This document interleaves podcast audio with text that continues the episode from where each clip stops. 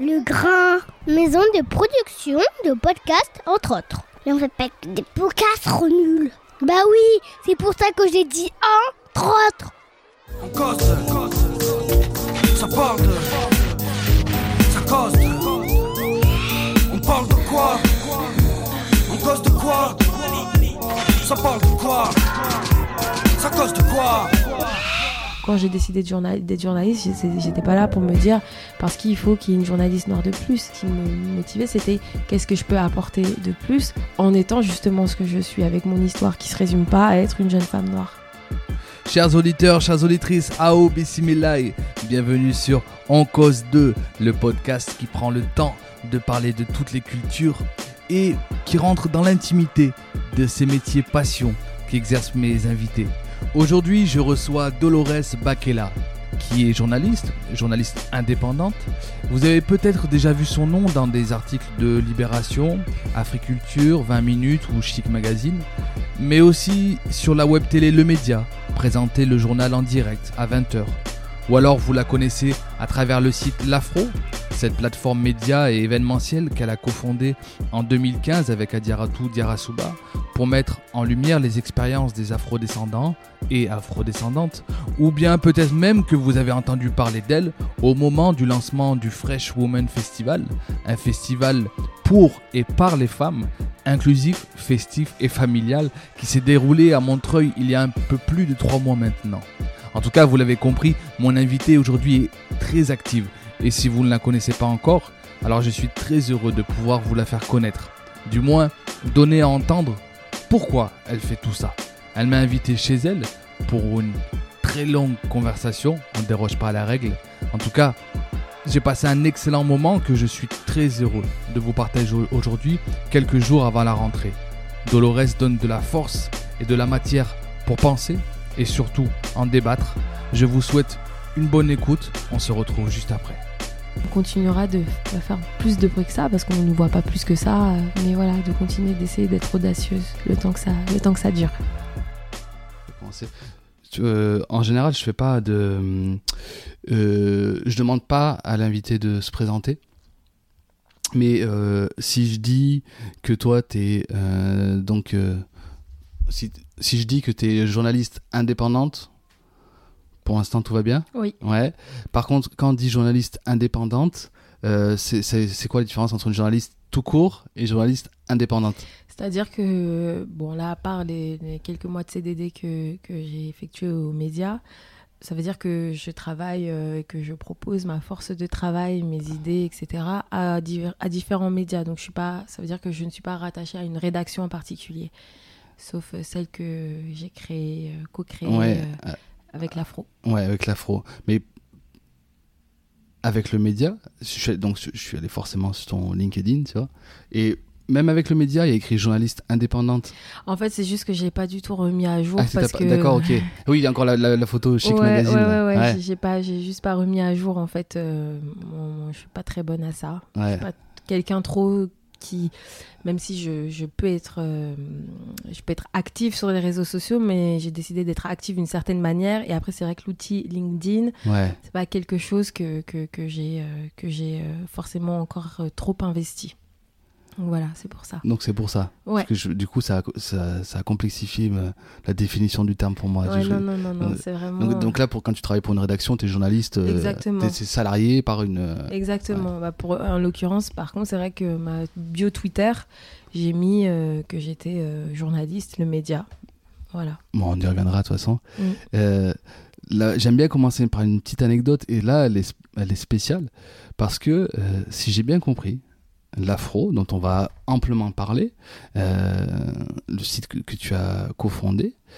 Tu l'aurais fondé, il, serait né le 31 octobre 2015.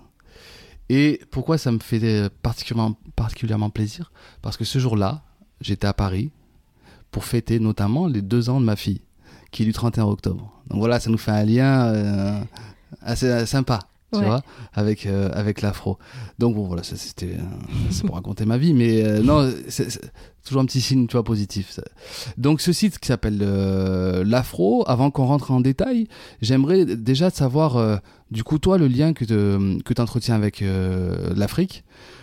vous, euh, dans, donc, vous parlez à. Vous utilisez le nous parce que vous êtes deux. Donc vous dites que vous êtes nés tous les deux de parents africaines. Euh, Parents africains, pardon. Du coup, c'est quoi ton, ton lien, le le lien que tu entretiens avec, euh, avec l'Afrique? Alors, le lien que j'entretiens avec euh, l'Afrique, c'est un lien. euh, D'ailleurs, on dit, je crois, dans, dans cette euh, à propos, ce pourquoi l'afro, c'est un lien qui est distendu. Parce que donc moi, je suis née ici en France. Comme à Diaratou euh, Exactement.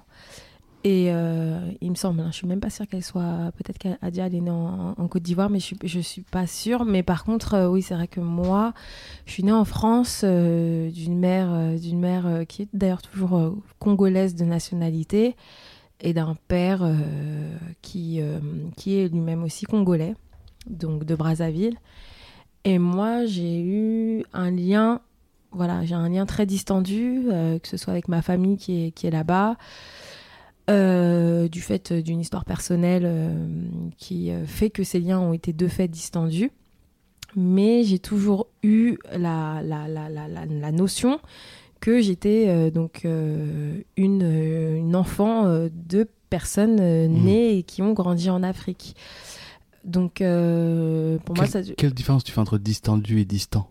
Bah, distendu parce que parce que euh, j'étais en lien, je suis en lien avec ma famille et euh, mais euh, parfois ça a été plus que d'autres et qu'en fait moi j'ai plus investi donc mon rapport à, au continent de, naissance de mes Mhm. parents à travers la danse qui a été qui continue d'être une grande partie de ma vie et notamment plus des danses d'Afrique de l'Ouest euh, que j'ai découvert euh, il y, a, environ 15 ans et qui moi m'ont permis donc ces danses euh, de physiquement en fait marquer encore plus cette, appartenance et cette question identitaire. Pour moi la question identitaire elle n'était pas du tout intellectuelle.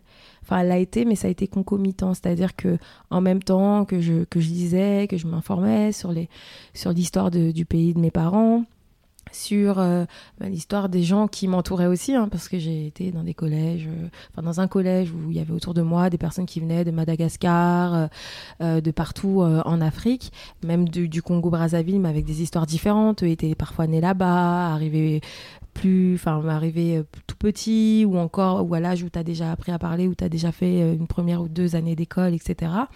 Et moi, en fait, ce lien direct, on va dire, avec le continent, je l'ai eu quand j'ai pu en étant adulte, pouvoir l'investir et éventuellement y voyager. Et euh, voilà, et pour l'instant, j'ai pas encore eu l'opportunité de retourner, euh, enfin d'aller dans le pays de mes parents. Parce que c'est un pays euh, euh, compliqué, un pays euh, que j'ai toujours, dont j'ai toujours aimé clamer que, que j'avais des, que j'y ai des ancêtres et que j'y- que j'avais donc des ancêtres et que et dont ma mère, dont ma mère est encore pleinement euh, qui, a été que, que- que- qui a modelé ma mère hein, euh, entre autres. Mais en tout cas ce pays-là a, a beaucoup modelé ma mère Euh, et donc du coup voilà ce, ce- rapport-là moi je l'ai investi en, tant qu'adulte enfin quand j'ai pu euh, avoir mes propres moyens pour me financer pour pouvoir euh, éventuellement y aller pour pouvoir pour pouvoir encore mieux le co- connaître en tout cas une partie de des, des innombrables cultures bah, qui, qui ont cours dans, dans, sur ce continent. Donc l'Afrique, c'est un grand nom un- de, vastes choses euh, que moi j'ai décidé d'investir à ma manière par rapport à mon histoire, à travers notamment voilà la danse. Il n'y a, pas une peur de. Quand tu. Alors, je sais pas si c'est surinvestir, mais quand tu investis autant, euh, comme, tu, viens de, raconter, euh, cette appartenance-là, est-ce que tu n'as pas peur finalement d'y aller et que le, quelque chose de.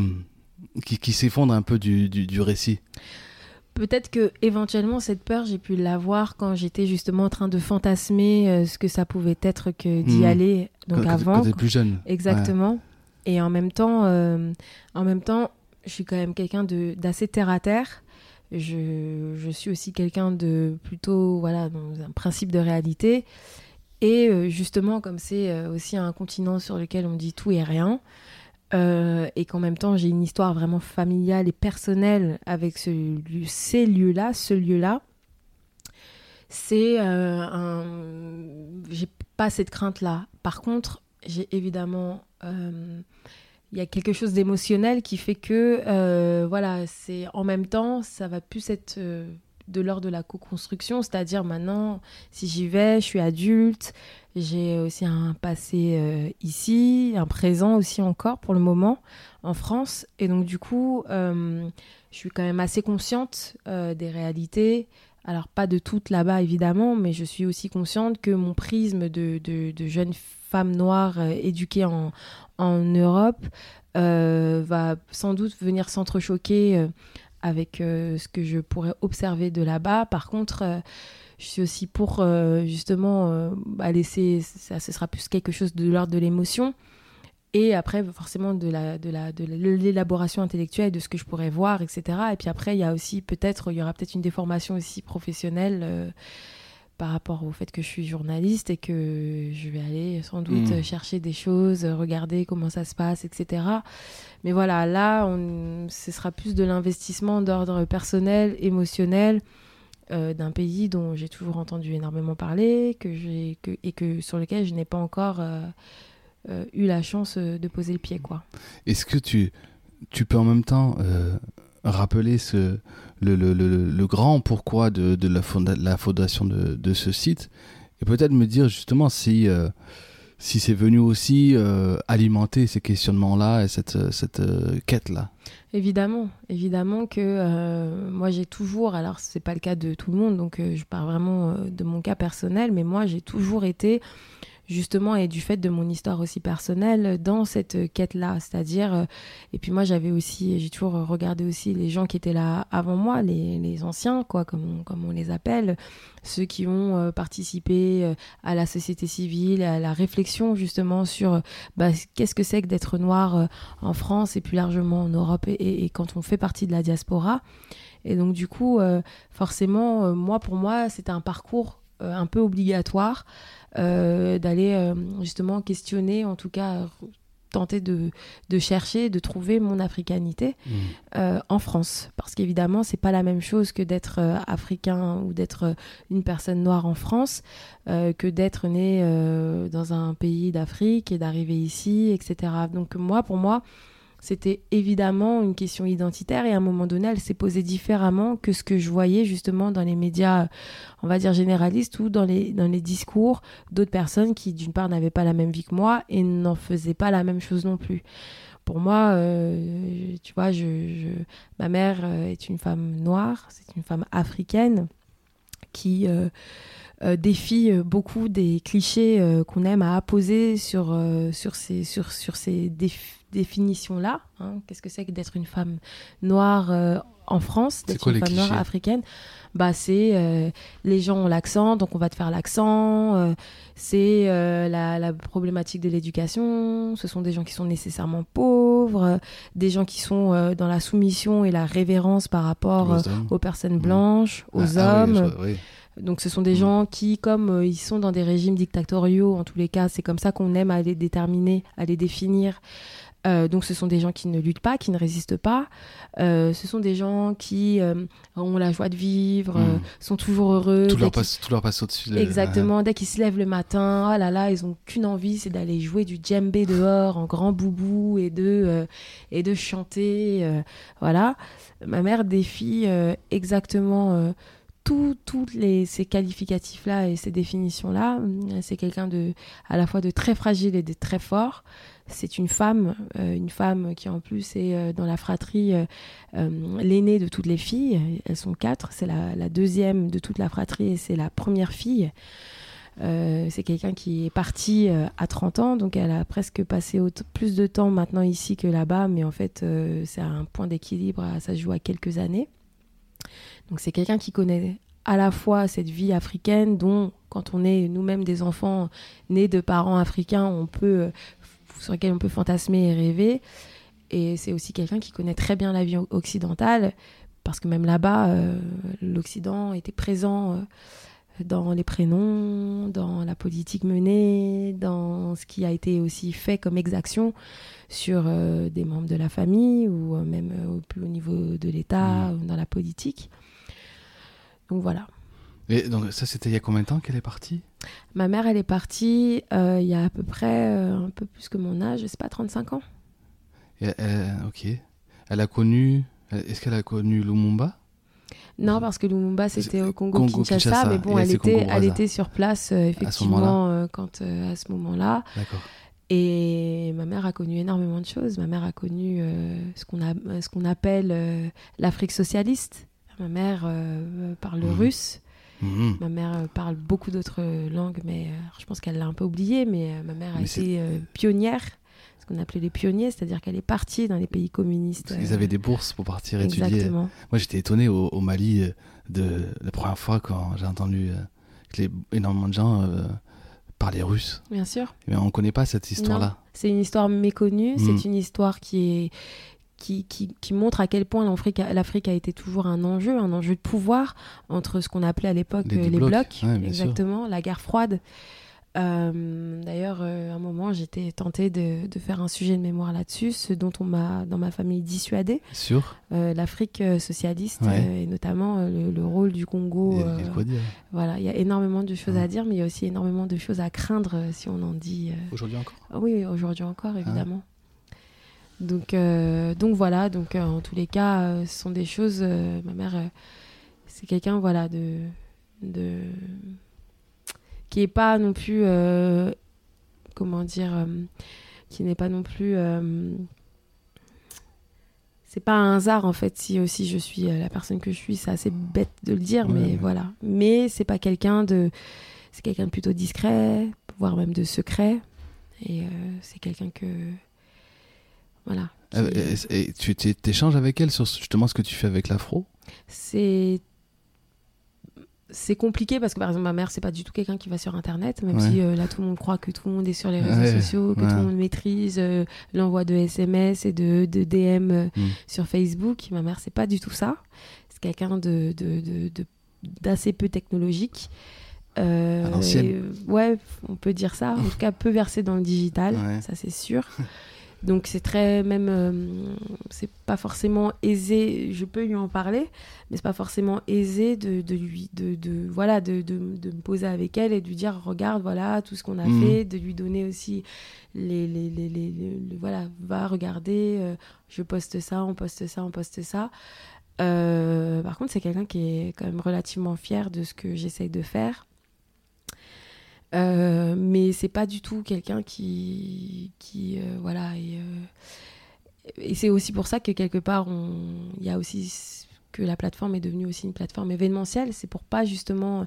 laisser en dehors toutes les personnes Mm. qui sont pas sur les réseaux sociaux et qui ont tout autant de choses à, à dire ou à Mm. venir en tout cas entendre des intervenants qu'on a la chance euh, d'avoir pu programmer dans les différents événements qu'on a fait depuis euh, 2016. Donc euh, c'est aussi pour elle, même si elle, euh, elle, se ni- elle ne s'y déplace pas, c'est aussi pour les gens comme elle qui euh, peuvent vite être euh, jetés en dehors de justement de, de ce monde merveilleux et technologique qu'on nous propose aujourd'hui. Et elle, donc elle, elle a défié beaucoup de. Tu dis qu'elle défie beaucoup de clichés. Mm. Est-ce que est-ce que c'est à, c'est à- à ses côtés que tu as eu, été sensibilisé à une certaine expérience du, du féminisme ou pas du tout par contre? Ça a été un faisceau. Moi, c'est clair, j'ai grandi dans un gynécée. J'ai grandi avec des femmes, avec des femmes qui ont évidemment des vies, euh, des vies amoureuses, euh, des vies, voilà, des vies familiales quand elles ont décidé, quand elles ont pu décider, parce que c'est malheureusement pas toujours le cas, Mm. le fait d'être maman.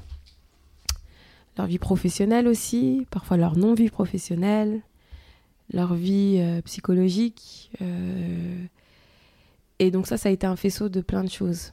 C'est-à-dire que le rapport aux hommes ou aux femmes euh, qu'on peut aimer, le rapport euh, à tout ça, ça a été à la fois ma grand-mère, ça a été énormément de personnes.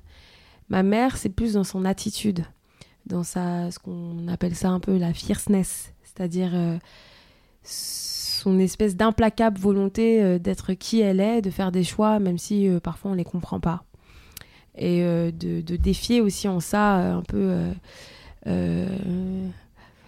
ce qu'on appellerait peut-être la domination masculine, qui euh, peut clairement exister quand on est euh, dans une famille où ça compte certes autant euh, d'hommes que de femmes, dans la, fratrie dont, elle est issue, mais avec une éducation qui, je pense, a été plutôt stricte, en tout cas au Congo.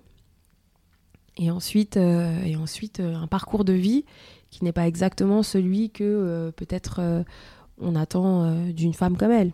Voilà, c'est quelqu'un qui, euh, qui c'est sûr, m'a donné, euh, euh, le goût de la puissance d'être soi-même, vraiment. C'est-à-dire même au détriment de parfois de la compréhension de ce qu'elle fait. Mais qu'est-ce qu'elle fait? Elle fait ce qu'elle veut, en fait. Même si elle doit le payer cher, elle fait ce qu'elle veut. Voilà, ça. Alors je sais pas si ça c'est du féminisme.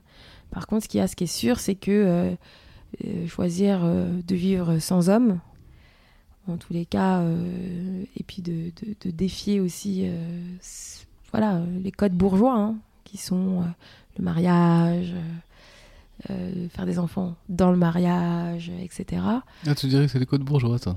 Bah, en tout cas, ce qu'il y a, c'est qu'on est quand même conditionné assez petit à, à la maternelle, avoir un ou une amoureuse, à Mm. ensuite euh, privilégier de- d'essayer d'avoir des relations euh, sentimentales, euh, voilà, puis à un certain âge, euh, à être autorisé et pouvoir avoir des relations sexuelles qui, qui peuvent conduire à évidemment potentiellement avoir un- des enfants. Tout ça dans le cadre dit protecteur du mariage. En tous les cas, c'est c'est encore une espèce de, de réalisation possible dans le fait d'être une femme euh, en France. Après, je dis pas que tout le monde porte ça et je dis pas que on a nécessairement porté ça dans ma famille, encore que, mais voilà, moi pour moi c'est un code euh, d'une je société. dirais, je dirais plutôt que c'est un schéma plutôt de euh, traditionnel. Trad. Oui, mais un, un- un schéma traditionnel. que tu vas retrouver aux quatre coins du monde, non? Oui, Dans les traditions, justement, Oui, ancrées. oui, oui, oui. C'est, c'est... Mais disons que euh, il y a ce côté aussi où, euh, tu vois, par exemple, je dis code bourgeois aussi parce que euh, pendant très longtemps, en France, les femmes euh, n'avaient pas le droit, sans leur lettre de leur mari, euh, de d'avoir un chéquier, euh, n'avaient pas le droit de faire Mm. beaucoup de choses. Hmm. Et donc, du coup, il y avait aussi ce, ce côté établissement euh, d'une situation. Et on- aux femmes, on leur a rarement demandé d'avoir une situation professionnelle. Enfin, c'est très récent, euh, même si elles ont toujours beaucoup travaillé, que ce soit à la maison ou qu'elles participent à l'effort de guerre, ou etc. On leur a rarement demandé euh, d'aller chercher Mm. leur argent dehors, euh, tout ça. On leur a plutôt souvent demandé d'administrer le budget familial. Euh, voilà, donc c'est ce que j'appelle euh, un code bourgeois. T'as pas gra- c'est, à Paris que t'as grandi ou euh, Non. c'est pas à Paris. Non. Et t'es arrivé à, à Paris quand? À Moi, quel âge? Moi, je suis arrivée à Paris, j'avais euh, 22, 23 ans. Ok. Et t'es arrivé pour dans t'avais quelle idée, quelle idée Qu'est-ce qui t'a poussé à venir à, comment on dit on dit à monter à Paris quand même ou on dit monter à Paris ou pas forcément c'est pas loin On T'étais peut, pas loin. on, peut, on peut dire ça, mais disons que moi, comme j'ai grandi dans une ville qui était pas très loin de Ouais. Paris, j'ai toujours eu, euh, tu vois, il y avait un film qui s'appelait euh, euh, Tout ce qui brille, quelque chose comme ça. Et c'était un film de deux jeunes femmes, justement, qui étaient plutôt dans une ville périphérique Ouais. à, Paris et qui, du coup, voilà, ils fantasmaient beaucoup sur cette, sur cette capitale euh, et tout ce qu'elle peut offrir à la fois de, désagréable et en même temps de, fascinant et d'excitant. Et euh, moi, voilà, je suis euh, tout bêtement ce qu'on va appeler une banlieusarde, mais je considère même que, vu la ville d'où je viens, je suis même une provinciale. La ville d'où je viens, pour moi, est une petite campagne, une petite ville, avec voilà, très peu de choses, si ce n'est un accès à Disney en bus et un accès euh, par le train, soit à, encore d'autres euh, contrées euh, un peu plus lointaines, des campagnes aussi, des villes de campagne, ou voire d'autres départements, ou à Paris, qui a aussi un autre département, ou l'autre département, parce qu'on n'est aussi pas très loin du 93 euh, quand on part de chez moi. Donc je, me considère ouais, comme une provinciale, une campagnarde. Et donc quand la campagnarde Dolores arrive à Paris, c'est pour quoi faire? Bah, quand j'y arrive, c'est parce que bah, Paris, par contre, tu vois, avec ma mère, j'y allais souvent. J'y allais samedi, euh, on allait faire les magasins, on allait euh, dans les salons de coiffure euh, de Château d'Eau. Euh, quand j'ai commencé à avoir des velléités de me coiffer toute seule ou en tout cas d'aller faire des, des réalisations que ma mère ou n'avait pas envie ou ne pouvait pas faire sur ma tête. Parce que donc la coiffure, ça a été aussi quelque chose de très fort entre moi et ma mère, qui a aussi scellé beaucoup de choses dans nos rapports et aussi dans mon africanité. Bizarrement ou pas, mais ça c'est quelque chose qui a été très présent pour moi. Euh, et donc du coup, euh, ben du coup j'y allais souvent et pour moi c'était la liberté Paris. C'était euh, et en fait bah, j'ai été, je suis devenue étudiante et donc bah, après c'était aussi obligé que, j'y aille beaucoup plus régulièrement que ce que je faisais quand c'était sous la bonne garde de ma mère ou que quand j'allais au théâtre parce que j'ai fait une classe théâtre au lycée et là on partait en bus donc on, devait rentrer et revenir avec le même bus. Mmh la liberté de prendre le train pour une journée, de revenir, etc. C'était l'endroit de tous les possibles. Ouais, ouais, ouais. Ça a été, euh, c'était une première poussée vers euh, hors de cette ville justement qui m'a toujours insupportée, même si j'en j'en ai connu euh, longtemps tous les moindres recoins. mais c'est une ville à laquelle, en tout cas pas Paris, mais la ville d'où je viens, à laquelle je reste attachée parce que c'est là où il y a encore une bonne partie de ma famille maternelle notamment. Mais euh, ouais, c'est une ville euh, que j'ai voulu très vite fuir et euh, avoir le bac et pouvoir enfin aller à Paris beaucoup plus régulièrement et découvrir cette ville différemment.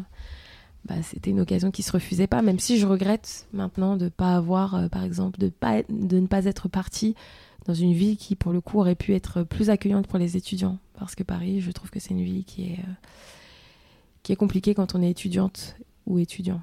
Et c'était vos études de quoi? Journalisme déjà? Non. Non, pas du tout. Non, non. Euh, j'ai commencé par faire des études de lettres. Il y avait un DUG qui s'appelait Lettres et Arts. C'est ce que tu voulais à Paris, quoi. T'as pris ce qui, ce qui passait ou quand même pas? Non, mais c'est vrai que j'ai pas calculé stratégie en mode et après je vais faire ça et après je vais professionnel, faire ça. non. Ouais. Moi j'étais, j'adorais le théâtre, j'avais la chance de faire un lycée avec une option théâtre. Et quand je suis sortie du lycée, j'avais une double option. Donc j'en faisais, euh, je sais pas, 6 heures par semaine, quelque chose comme ça. Donc j'ai découvert euh, pas mal d'auteurs euh, et tout. Et donc on allait au théâtre avec des amis des fois le samedi, des parents qui voulaient bien nous y emmener ou nous escorter, nous chaperonner en tout cas. On allait, je sais pas, dans les librairies, acheter des bouquins. On allait à Saint-Michel. Pour moi, c'était encore flou, tu vois, Paris. Et en vrai, ça devient réel que depuis très très peu, quoi. Euh, parce qu'entre temps, je suis partie aussi à l'étranger vivre un petit peu et tout. Mais euh, allé où? J'ai vécu deux ans, euh, deux ans en Allemagne. Et, et je, suis partie volontiers de Paris parce que j'en avais marre. C'est une ville avec laquelle j'entretiens, comme je pense peut-être beaucoup de gens en tout cas, donc qui m'en parlent et qui se retrouvent dans ce que je leur dis de Paris. Mais c'est une ville qui avec laquelle j'entretiens vraiment une relation d'amour et de haine. Hmm tu nous as dit que tu as fait du théâtre, tu as fait de la danse, mm. donc expression euh, corporelle, quand même beaucoup. Comment t'en es venu à, à écrire? Est-ce que, est que, déjà, est que déjà très jeune t'écrivais ou c'est vraiment arrivé ça aussi sur le tard? En fait, j'ai toujours écrit. Euh, j'ai toujours, Genre toujours un journal intime et exactement, plusieurs, un d'hiver, un d'été. Euh, ah oui? Un moment, ouais, j'ai toujours écrit. Tu les as déjà relus?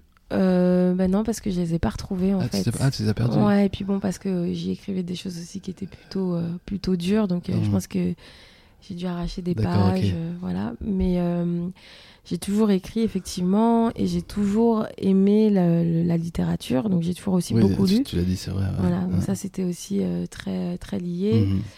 Et euh, après, euh, même, enfin, j'ai toujours écrit même des choses qui me permettaient juste de réfléchir. Euh, tu vois, j'aimais beaucoup écrire des recettes de cuisine. C'est un peu bizarre, mais j'ai toujours, en fait, j'ai toujours écrit parce qu'on me transmettait des choses. D'accord. Ou parce que moi, je voulais transmettre des choses.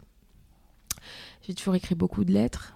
Là, beaucoup moins, mais j'ai écrit beaucoup de lettres d'amour beaucoup de lettres à des copines euh, mm. qui peuvent s'apparenter à des lettres d'amour quand on est plus jeune parce qu'on pense toujours. Tu, faisais des trucs, tu fais des, des, des, trucs sur les enveloppes aussi, tu faisais des, des Ouais, bien sûr, je fais la totale avec euh, les quelques stylos que j'avais et tout, les feutres. Euh, et on a et chez big moi. Big bisou bien baveux. Ouais, exactement, évidemment avec le B en gros et puis bien sûr big bisou bien baveux effectivement.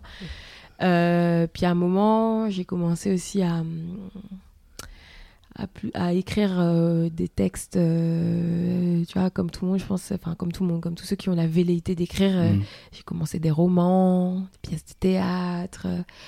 J'écrivais beaucoup aussi de, de, textes de chansons, pas les miens, mais je, je, reprenais des textes, des choses comme ça. Pour, j'avais une espèce de cahier aussi d'inspiration, de choses qui me marquaient, parce que j'ai toujours été fascinée. En fait, j'ai toujours été fascinée à la fois par la capacité de l'esprit humain à produire des choses tout comme, en parallèle, j'ai toujours été fascinée par les potentialités du corps, qui pour moi euh, sont deux choses euh, qu'on aime à dissocier, mais que je lis éminemment Mhm. les unes avec les autres, enfin l'une avec l'autre. Mhm. Pour moi, euh, un corps euh, sans tête, il marche pas. Une tête sans corps, on le voit bien quand on dit qu'on somatise ou qu'on n'est pas bien, qu'on est stressé. On est, on est en perpétuel lien euh, avec euh, les centres d'émotion, des centres, euh, notre centre dit intellectuel qui serait le cerveau. Voilà, donc on a, euh, on est traversé à chaque fois par ça. Et pour moi, euh, voilà, écrire euh, quelque part, c'était, euh, c'était, euh, c'était avoir cette, cette activité-là qui se traduisait aussi de manière physique, parce qu'écrire c'est physique. N'importe qui te dira que quand on reste assis et qu'on écrit des choses, notre corps est engagé, notre esprit est engagé, tout, est engagé en fait. Écrire c'est un acte physique aussi pour moi. Et Là, tu as, fait le geste du, du- écrire avec un stylo. Tu penses que c'est pareil, euh, écrire sur un clavier? Moi, j'écris pas du tout pareil. pour moi, c'est encore très très dur. Dans mon métier, je suis obligée d'écrire euh, tout de suite avec un clavier. Mais quand j'ai commencé, pour moi, c'était très très très très très très très perturbant. cahier, après c'est la retranscription Ouais, que tu faisais, ouais, quoi. Ouais, ouais. Ah je, ouais. Je, je suis euh, comme ma mère. Je suis encore dans dans, dans l'autre siècle. Je, pour C'est moi, ce truc, justement, de- du, du corps, quoi, de truc euh, ouais, complètement du charnel et du charnel. euh, ouais. pour moi, il se passe pas la même chose du coup quand du tout quand j'écris euh, sur un ordinateur ou quand je pianote sur mon téléphone parce qu'il m'arrive d'écrire des papiers de mon téléphone. Euh, c'est pas du tout la même Mm. chose, c'est pas du tout le... c'est le même investissement parce qu'il faut bien, mais pour moi, il se passe pas la même chose et je pense que ça me met très en colère en fait d'écrire, de devoir passer par cette médiation là de l'ordinateur. Pour moi, c'était d'arriver, c'est une fois que tu as écrit tes choses, tu as pris tes notes, tu as commencé à écrire, tu as quelque chose de propre. Là, ensuite, tu passes et tu fixes ça. Voilà. Donc j'ai dû me faire violence hein, avec Mm. le travail euh, que, que, que, que, que j'ai la chance euh, de faire depuis quelques années. Mais euh, c'est pas encore naturel du tout. Mais pour plein de choses, c'est comme ça. J'ai un peu du mal à. J'ai pas du mal à accepter ou à intégrer la technologie ou les changements euh, euh, civilisationnels nécessaires euh, qui, pour tout le monde sont intuitifs. Mais pour moi, voilà, pour moi, c'est pas la même chose. C'est pas le même acte. Il n'engage pas de la même manière.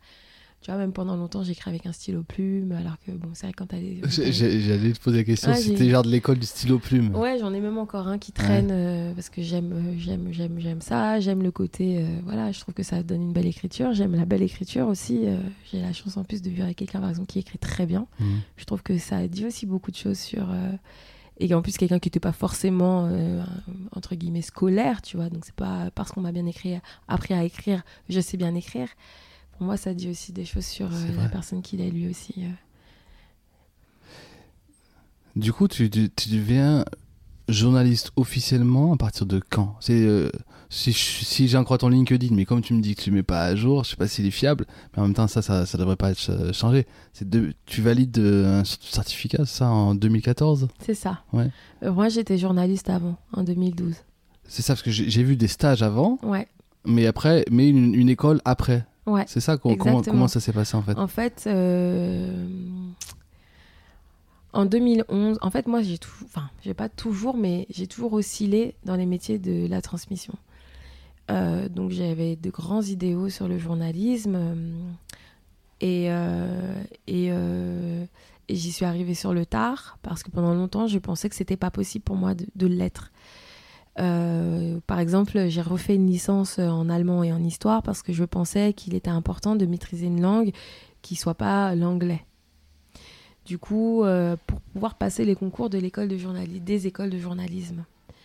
Donc, ce faisant, je me fourvoyais parce que c'était beaucoup moins compliqué que, enfin en tout cas, c'était beaucoup plus à ma portée que ce que en fait j'ai pendant longtemps cru. Mhm. Euh, alors ça, ça, ça s'explique par beaucoup de choses, par euh, l'environnement, par euh, aussi les, signaux euh, qu'on m'envoyait aussi, qu'on m'a envoyé, par aussi ma conception de, de ce qu'était qu'être étudiante ou calée, que de, que de se former à un métier, par aussi tout, bah, ça fait des années qu'on dit, mon Dieu, être journaliste, c'est horrible, c'est le pire métier du monde, etc. Et donc du coup... quand je suis revenue d'Allemagne, euh, donc euh, j'ai vécu jusqu'en 2011, je suis revenue dans des conditions matérielles, euh, sentimentales, affectives, familiales, qui étaient très très très très compliquées. Donc ça a été le moment où en fait j'ai fait un espèce de reboot et que je me suis autorisée à me dire, voilà, tu peux faire quelque chose, additionner au fait que justement, quand je suis revenue, j'ai eu une solution. J'étais- fille au père à Paris, donc ça peut paraître bizarre, mais on n'est pas uniquement fille au père quand on est Ouais. étranger. Et en fait, où la, la, la, la, la, mère, euh, donc, euh, dans ce foyer, était journaliste. Et du coup, je pense que ça m'a euh, encouragée. Journaliste indépendante pour le coup aussi Journaliste Ouais. indépendante. Ok. Ça m'a encouragée en fait à me dire que c'était, à me dire à nouveau que c'est possible. Et pourquoi? À ce moment-là, qu'est- qu'est-ce qui a fait que elle, a été le, le déclencheur de ça? Bah simplement parce qu'on, elle me parlait de son métier, elle me parlait de comment elle l'avait fait, elle me parlait de finalement ce qu'elle, ce qu'elle, ce qu'elle ce qui s'y passait. Donc elle m'expliquait un peu qu'elle était, euh, si tu veux, c'était presque comme si, même si j'en ai rencontré d'autres avant, mais là j'étais au contact tous les jours avec quelqu'un dont c'était le métier. Et c'est ça qui manque souvent, hein. Mm. c'est qu'il nous manque souvent d'avoir euh, quelqu'un, pas qu'on peut admirer, parce que j'en ai admiré beaucoup, mais pas forcément, enfin tu vois, j'étais pas forcément du genre, alors que peut-être que c'est ce qu'il aurait fallu que je fasse, que j'aille euh, rencontrer ces gens que j'admire et que je leur dise, voilà, j'ai envie de faire ce métier, comment on fait, quels sont les écueils, qu'est-ce que vous, vous avez. euh. Et je le vois parce qu'il y a beaucoup de gens qui, sachant que je suis journaliste, et j'espère qu'ils investissent pas trop sur le fait que je le sois parce que je considère pas non plus être la journaliste de l'année, mais je me rends compte que c'est important finalement que les gens puissent venir te demander bon bah voilà tu fais ce métier est-ce qu'on pourrait en parler etc quand j'ai le temps euh, j'essaye bien sûr de, de, de répondre à ça. Donc ça c'était important en fait de, pour moi finalement d'avoir quelqu'un qui tous les jours fait ce métier. Et qui le fait en n'en Mhm. cachant pas les difficultés etc et additionné au fait que moi j'étais dans une euh, voilà j'arrivais dans, un moment de, ma courte vie où euh, où en fait je me suis dit ben tente-le t'as plus rien à perdre quoi. Ça fait euh, un moment que tu tournes autour du pot mais que tu le fais pas. Peut-être que tu regretterais de ne pas de ne pas t'être dit bon bah let's go on y va donc en fait euh, en même temps que que, que, donc je faisais donc euh, la- la- la- l'after school quoi ou donc euh, que j'étais avec les, enfants de cette famille après leur cours à eux ben j'étais en cours et donc, donc à la rentrée 2011, euh, j'ai tenté de recommencer un master. Et en décembre, j'avais le choix, puisque j'étais dans un master pré-professionnalisant. Et donc, euh, j'avais le choix entre trois, euh, trois, on va dire, corps de métier. Métier du livre, métier du cinéma et métier du journalisme. Et moi, Trois domaines qui t'intéressent, euh, pareil finalement. Alors, Non? disons que c'était des... Ouais, c'est des métiers qui T'es pas en tant que métier, je parle en, en tant que, que, que discipline. Oui, oui, voilà, oui, oui, effectivement, oui, c'était des disciplines, euh, ce sont des disciplines qui m'in- qui m'intéressent beaucoup, effectivement, et du coup, dans lesquelles euh, je pouvais potentiellement me projeter à différents Mm. niveaux, effectivement. Et du coup, moi, j'étais en plus en cours je suivais plutôt un cursus, euh, bon, ciné un petit peu, parce que c'était aussi quelque chose que j'avais toujours un, un tout petit peu étudié, qui m'a toujours passionnée, intéressée, aidée par une tante euh, qui est très, très euh, cinéphile, très, très, très cinéphile. Euh, donc, d'où moi, j'ai pas du tout la prétention d'en savoir autant qu'elle sait et d'être passionnée comme elle l'a été. Mais euh, longtemps, le cinéma a été aussi un, refuge pour moi, très important. Et donc, du coup, mais par contre, voilà, j'avais changé beaucoup et, et du coup, en fait, le journalisme s'est imposé un peu. Pas par défaut, mais par. Et donc, voilà, j'ai postulé, donc j'ai fait mes candidatures. J'ai fait, été prise pour euh, ce stage qui m'a mis vraiment le pied à l'étrier. Mhm. J'ai jamais été euh, corrigée de manière très, euh, très perçante par mon maître de stage, Marc Shepson, qui est donc été, j'étais dans la rédaction de, de Feu Respect Mag. Je dis Feu parce qu'il existe toujours, mais plus du tout dans la même, la même dynamique. Et, et voilà. Et donc du coup, euh, c'est là que et c'est Marc Shepson qui m'a encouragée à, à continuer en me disant euh, voilà, il y a la possibilité pour toi de faire une alternance. Euh, fais ce qu'il faut pour que ça arrive. Voilà. J'avais rencontré ton, ton acolyte à Clermont. Elle est venue un mois. Et justement, je- bah, à ce moment-là, tu devais venir à Clermont aussi. Donc j'avais commencé déjà à préparer notre rencontre.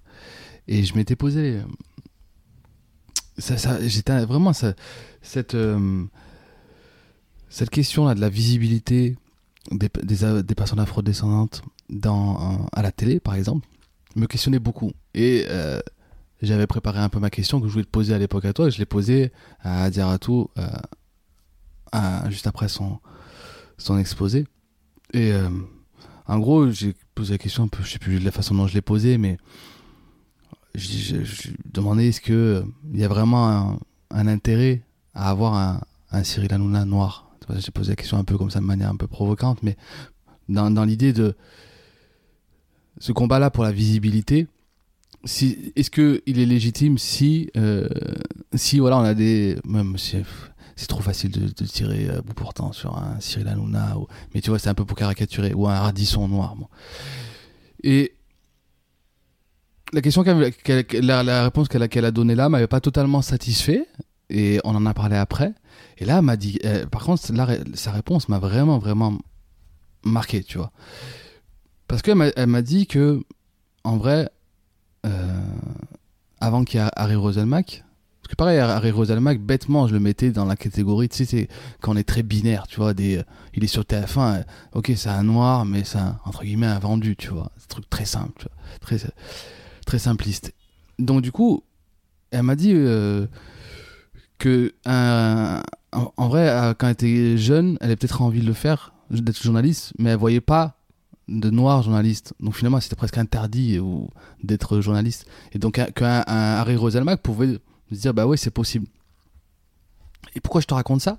Euh, Parce que quand tu disais, est-ce que est-ce que c'était notamment un des facteurs qui a fait que tu, tu te sentais pas euh, capable d'être journaliste? Première question. Et deuxième question, euh, est-ce que c'est aussi ces deux expériences que vous avez eues que, qui, ont, qui ont fait que vous avez envie de faire ce travail-là? En fait, moi, c'est marrant, mais la question de la visibilité, pour moi, vraiment, elle, elle se posait pas dans ces termes-là, nécessairement. C'est-à-dire que j'ai toujours tellement été intéressée par euh, les gens, justement, qui ont fait des choses que ça m'a conditionnée à toujours aller les chercher. Du coup, j'étais pas dans la même, euh, on va dire, le même constat, qui est un constat effectif, qui, que, que la visibilité des personnes noires, elle est très difficile en France. Moi, j'ai toujours eu l'habitude, j'ai dû aller chercher les choses. J'ai dû aller les chercher. Parce que, effectivement, nos histoires sont mal connues, mal perçues, sont étouffées, sont invisibilisées. Donc, euh, moi, euh, ma grande. Une des chances que j'ai eues, c'est d'avoir une médiathèque incroyable qui m'a permis de me renseigner, dans ta, dans ta ville, là? dans ma ville qui est toute pourrie, mais par ailleurs, il y c'est ça que j'allais dire, en- enfin un point. Dans euh, ma ville toute pourrie, mais ça, ça, ça m'a sauvé ah la oui, vie. Ah oui. J'y passais mes mercredis, mes samedis, j'empruntais 5 CD, 2 cassettes vidéo, euh, Ah. et je crois que c'était aussi 5 livres ou 10. Mm. Les livres, on pouvait en prendre plus, mais Mm. si tu prenais des BD, c'était différent. et j'y passais ma vie. J'y passais ma vie parce que c'était une fenêtre sur le monde et sur le mien aussi. Parce qu'en fait, c'était comme une bulle. Voilà. La culture, c'est ça aussi que ça donne, c'est cette possibilité de se dire, en dehors des schémas à la con, justement, qu'on essaye d'imposer, des... eh ben, il y a la réflexion, il y a des gens qui posent des choses, et quand tu lis quelque chose, il y a toi et ton livre. Donc, si l'auteur te dit, et tu vois, tu passes un contrat avec ce qu'il te raconte, en fait, ça, tu le prends dans toi et ça te construit. Et moi, c'est comme ça que j'ai grandi. Du coup, c'est vrai qu'il y a un vrai constat. Il manque, en tout cas, il y a une difficulté. Et parce qu'on s'imagine pas non plus les combats que c'est parfois pour juste être là, même quand c'est pour faire l'amuseur public ou quand c'est pour asséner des vérités, par exemple, comme quelqu'un comme Rokhaya Diallo et toutes les personnes qui l'ont précédé et qui ont eu du, du, du- du fil à retordre pour, pour juste pouvoir être là. Mais c'est vrai que moi, la question de la visibilité, elle s'est jamais posée à tel point que je me suis dit, voilà, moi, je ne peux pas faire ce métier parce qu'il n'y a pas d'autres personnes noires comme moi. Moi, j'ai toujours été tellement valorisée chez moi.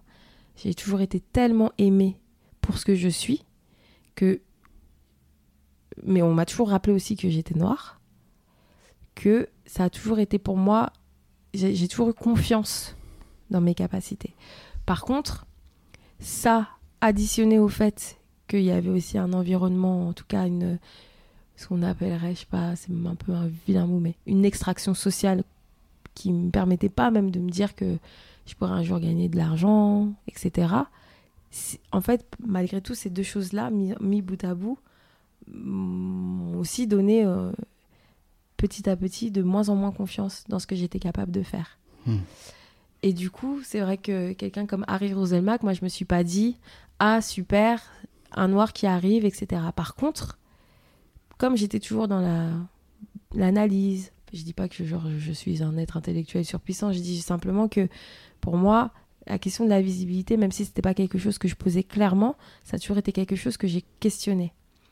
Et en fait, c'est aussi au contact de, personnes plus adultes que moi, que, euh, et qui ont été au combat depuis, en tous les cas, sur ces questions de la visibilité, etc., qui ont fait aussi avancer les choses, ces personnes-là qui ont contribué aussi à ce que Harry Roselmack soit là.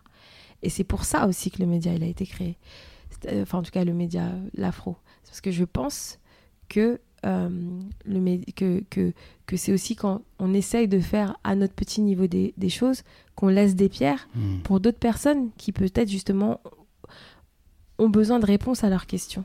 J'aimais bien, j'aime bien la phrase justement dans, euh, dans, votre préambule l'afro qui dit euh, le, travail des médias comme Negro News, Noir et Fier, pour ne, citer que, ont largement contribué à renouveler le discours sur la société dans laquelle on vit. C'est ça un peu que tu es, en train de dire? Alors il y a ça, mais, je, mettrai ça encore sur, sur un autre plan parce que moi je parle vraiment de toutes les personnes qui par exemple ont contribué à ce qu'à un moment donné, il y ait la première étude euh, euh, du CSA sur euh, justement le, la question du manque de visibilité, que ça, ça a déclenché aussi parce qu'il y avait un collectif donc qui s'appelle le collectif Égalité enfin en fait ça c'est un, peu rétro enfin je, mélange un peu la chronologie mais collectif égalité qui, qui, pour moi reste un collectif d'importance de militants noirs euh, qui a fait aussi bouger les choses. Euh, je pense aussi au club Averroès qui a permis, même si c'est du travail voilà d'insider, mais c'est aussi ce qui a permis euh, parce que c'était un travail de réseau, de mise en contact, de rédaction avec des personnes justement afrodescendantes. C'est ce travail-là c'est ce travail collectif qui a finalement permis l'émergence. Donc moi, au final, c'était plus la question de la visibilité. C'est hmm. pas cette question-là qui finalement, là, à mon âge, à mon niveau, m'a interpellée. Ou quand j'ai décidé d'être journaliste, j'étais pas là pour me dire parce qu'il faut qu'il y ait une journaliste noire de plus. Non, c'est pas ça. Moi, ce qui, ce qui, ce qui, ce qui me motivait, c'était qu'est-ce que je peux apporter de plus en étant justement ce que je suis, avec mon histoire qui se résume pas à être une jeune femme noire. Voilà. Mais justement, c'est pour ça que j'étais interrogatif sur le, sur le pourquoi de l'afro. Oui, parce que. Parce que, tu vois, je, pensais que tu t'interroges tout le temps sur les fins. Tu as, quelque chose qui t'est proposé, tu t'interroges toujours sur les finalités. Et finalement, je. Il y avait un, bout que je comprenais, un, bout que je comprenais pas. Bien sûr. Je comprends mieux maintenant. Et parce qu'en plus, c'est aussi un travail, juste finalement. Euh, moi, j'ai été aussi mon, propre cobaye pour euh, créer l'afro. Mmh. Euh, puis toutes les, les, personnes qui ont évoqué leurs expériences, moi par exemple, il y a quelqu'un que, que, que j'ai toujours admiré et qui dans ma petite ville euh, pourrie a, a, a, a, égayé ma vie en tant que journaliste, qui est une femme, une femme noire qui s'appelle Hortense Asaga, qui est quelqu'un qui a, qui a créé un média qui s'appelle Cité Black, qui était l'une des premières femmes noires à le faire. En elle, elle est de chez toi?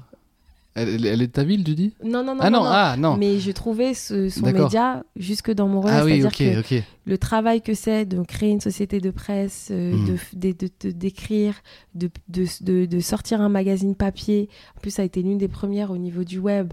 Donc, en plus, elle avait aussi un site internet, d'avoir interviewé toute euh, la, la, la, sphère afrodescendante, euh, qu'elle soit culturelle, etc. pour moi, ça ça a été très vite un modèle. Et j'ai eu la chance de la croiser à deux, à deux trois reprises euh, dans ma vie euh, professionnelle avant d'être journaliste et ensuite euh, d'avoir la chance de pouvoir parler avec elle et de pouvoir la rencontrer et de pouvoir, et de pouvoir même travailler, en tout cas de l'inviter à des événements de l'afro. Et donc moi, c'est des gens comme ça qui m'ont qui porté pendant des années. Euh, c'était des petits trésors comme ça. alors ça, c'est le mot cucu euh, que je vais employer, mais vraiment, c'était ça. C'était des gens qui m'aidaient à vivre, en fait. Mais euh, je suis en train d'avoir un flashback, là. Il y avait une émission tôt le matin, le samedi matin, genre sur F... c'est pas France 2, c'est Antenne 2 ou si, euh, mais c'était pas ça, c'était un magazine papier Cité Black. Ouais, c'est un magazine. Il y avait papier. pas un- ça te dirait une émission Cité quelque chose? Parce qu'on est de la même génération. euh. Ça, ça te dirait? Non? Non, je- je- je sais pas. Est-ce que euh, Donc du coup, mais juste pour, par, rapport à cette question de l'afro, là on parlait aussi de Negro News et de Noir Oui. et Fier, mais parce que, enfin, voilà, eux ils sont arrivés, c'est un peu les médias nouvelle génération, sachant qu'il faut pas oublier Griot, euh, enfin Griot, il faut pas oublier euh, bon nombre de médias aussi qui ont pavé la route, voilà. Et, et, et- et des gens et des personnalités qui ont pavé la route. Et maintenant, il y a aussi euh, nous ce que on a la velléité d'apporter, c'est-à-dire euh, de se dire aussi, si on est honnête avec nous-mêmes, on peut pas parler de l'Afrique. Parce que souvent, les médias, euh, c'est on fait une, section afro, etc. Et puis africaine, pardon. Et du coup, on parle de, plein, de, de plein de sujets. Si on est aussi honnête avec nous-mêmes, on, on est des femmes et on a des expériences qu'on peut pas qu'on peut pas mettre sous le tapis et on sait- aussi que faire un, en tout cas avoir la velléité de, créer une plateforme média c'est aussi essayer de, faire d'autres différemment à certains niveaux. Donc, c'est aussi de donner plus de parole à ceux qui n'en ont, qui en ont, qui n'ont pas forcément. Donc, il y y a de ça aussi. Et puis enfin, c'est voilà. Donc, c'est du coup comment tu articules et de quoi tu veux parler. Et du coup, le fait d'être euh, afrodescendante et aussi de, prendre en compte le fait qu'on écrit ici et maintenant, c'est aussi quelque chose qui était très très important. C'est aussi pour ça qu'on n'est pas archi exhaustive dans notre contenu. On pourrait effectivement faire euh, de la news sur ce qui se passe en Afrique, sur tel truc, sur tel truc. Et puis surtout, je pense qu'il y a un aspect euh, sociétal, voire même politique. En tout cas, il y a des prises de parole qu'on assume, qu'on assume haut et fort. Alors, je ne dis pas que les autres médias le font pas, mais je dis que nous, ça a été très vite quelque chose d'important. Et c'est pour ça que tu parlais de la date du 31 octobre. Ça a été une date importante parce que c'était notre première sortie, c'était un reportage. C'était la marche. Et c'était la marche euh, pour la dignité et contre le racisme. Mhm, mhm. Alors, c'est pas parce qu'on est noir qu'on est plus sensibilisé au, au- au racisme, mais en tout cas, clairement, c'est un sujet dont on essaye de parler et dont on est, sur lesquels on essaye d'apporter aussi d'autres vues. Euh, parce que malheureusement, il est plus que banalisé dans notre société. Il est aussi très insidieux, il est voilà très vicieux, mais il est aussi très frontal hein, par ailleurs. Voilà, donc on essaie d'en montrer euh, les diverses dynamiques. Et la question de la dignité, qui est une question qui est essentielle aussi. Voilà, donc euh, c'était hautement symbolique. Et c'était une manière de dire, voilà, nous, on, est, on va essayer d'être là sur ces, sur ces sujets. Pas que ceci, mais voilà, avec un espèce de manifeste euh, qui se voulait un peu ambitieux, c'est vrai. Mais où, voilà, on va essayer de, de proposer quelque chose. Et en tout cas, les lecteurs et ceux qui viennent dans nos événements nous disent, vraiment, vous apportez quelque chose qu'ils trouvent de manière complémentaire chez les autres médias euh, que tu as cités tout à l'heure. Ouais, Et et on en est content. Je, je trouve ça vraiment bien que vous, euh, que vous inscriviez comme ça, euh, une sorte de, dès votre avant, enfin, j'ai dire un avant-propos, tu vois, ce à-propos, et euh, que vous placez sous l'égide de figures un peu tutélaires. Tu vois, je trouve ça vraiment, vraiment intéressant. Déjà parce que euh, on, on ça permet aussi de comprendre une philosophie, mais même une manière d'être finalement, tu vois. Euh, on parlait tout à l'heure de, ça parle, là du coup on, pourrait être dans le, vraiment cliché, tu vois, genre ça y est, africain, donc respect des, anciens et tout ça. Mais tu vois, malgré tout, je trouve qu'il y, a- ce truc-là quand même qui, euh, qui transparaît. Je trouve ça, je trouve ça assez, assez chouette. Ça en dit quand même de, de vous d'emblée, quoi. Bah, en tout cas, ce qui est sûr, c'est que nous, on n'a pas la prétention, et ça aussi, on l'a dit, euh, on n'invente pas la poudre, on la réinvente pas. Et si on a la chance d'être euh, des continuatrices, des continuatrices, pardon, de gens qui ont inspiré, qui font qu'on on peut aussi être là, faire notre métier, on va pas se gêner pour le dire. Et je trouve que on- il faut qu'on soit reconnaissant. Moi, il y a des gens avec qui j'ai la chance de parler assez régulièrement, dont je bénéficie de l'expérience tous les jours. Pas pourquoi. Euh, parce que parce que voilà parce qu'il y a cette question de la transmission qui est essentielle et que si demain il y a un jeune garçon noir ou une jeune fille noire qui lit le média, euh, je veux qu'elle puisse se dire que bah elle aussi à son tour par rapport à ce qu'elle aura envie de faire comme projet, elle peut être aussi inspiratrice ou inspi- inspiration pour pour d'autres et que c'est hyper important de transmettre parce que on a ce manque là, c'est-à-dire pas de gens qui font de choses ou non mais on a ce manque de visibilité sur justement les choses que font les gens parce que les gens à un moment donné se fatiguent les gens en ont marre de se battre dans le vide surtout ils en ont marre de se battre dans le vide et de la violence qu'on peut leur envoyer Mais ce faisant, il pose quand même des choses. Et c'est important de dire on vous a vu, on vous voit, on Mm. continue de vous voir. Et quand on a la chance de continuer à pouvoir leur parler, parce que souvent, ils voilà, ils se mettent pas en travers de nous, etc. Ou c'est même génial, des fois, qu'ils disent là, je suis pas d'accord avec ce que tu fais, je suis pas d'accord avec ça. Ou fais attention. Nous, on a vécu ça. Et là, tu vas dans le mur, ou voilà. Pour moi, ça, c'est ar- archi précieux. Et c'est quelque chose que, que, que si demain l'afro s'arrête, j'ai envie que les gens se disent, bah voilà, il y a eu quelque chose à un moment et qui est digne, en fait, euh, bah, pourquoi pas que d'autres personnes, euh, tu vois, quand il y a des profs qui nous disent, euh, on est à l'université, on étudie euh, les médias, Mhm. les médias tels que l'afro et euh, on peut regarder l'afro. Putain, bon, déjà c'est une grosse pression, mais c'est aussi, euh, voilà, on, a- on, on accomplit, on, a, on, a- on touche un objectif. Quoi. Ça, ça me fait penser ça à- euh, quand je t'ai posé la question du, du livre que t'aimes que t'aimais euh, partager, ça fait quand même beaucoup penser à l'histoire d'Americana. Bah, c'est bizarre, c'est bizarre, c'est bizarre parce, Parce que, que, parce que tu, tu t'as lu Americana, euh, peut-être qu'il faudrait rappeler, tu peux rappeler en, en, en, en, en deux, mots, ce- parce que c'est peut-être pas tout le monde qui a lu ce, ce roman, même s'il faudrait que tout le monde le, le lise, mais euh, peut-être rappeler ce, ce qu'est Americana. Et je voulais savoir, tu, tu l'as lu en.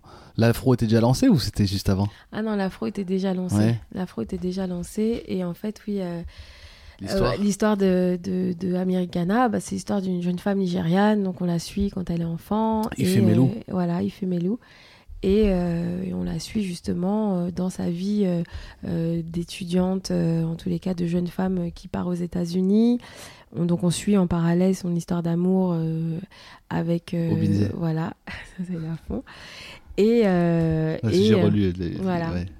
et donc, avec, et donc c'est, c'est une histoire, moi, que j'ai trouvé incroyable. Et effectivement, il y a ces passages où elle écrit un blog. Parce qu'elle va se retrouver aux États-Unis. Exactement. Euh, C'est là où elle va comprendre qu'elle est noire, enfin qu'elle est noire finalement. Voilà, et africaine, Et parce qu'il y a ces moments dans les salons de coiffure où elle se retrouve avec euh, d'autres femmes qui sont euh, Afro-américaine. afro-américaines et ou africaines aussi, hein, puisqu'il y a Oui, des jeunes femmes africaines, mais qui sont pas forcément nigérianes, C'est- C'est ivoirien, et qui crois. sont francophones aussi, Ouais, certaines. francophone. Mhm. Donc voilà, donc il y a toute cette description, très fine et très subtile qui rentre à fond dans, dans, dans les détails de ce que ça peut être que justement d'appartir à, à- quand on dit qu'on appartient à la diaspora finalement ce que, ce que, ce que, dit ce livre aussi c'est que ça ne dit rien ça ne dit rien de nos vrai. expériences hyper personnelles hyper particulières et le fait qu'elle part de cette expérience de, de cette Mhm. jeune femme de son rapport aux hommes de son rapport aux hommes blancs de son rapport aux hommes blancs aux États-Unis de son rapport à son amour euh, nigérien de cette voilà, chronique d'une société aussi nigériane à un temps donné,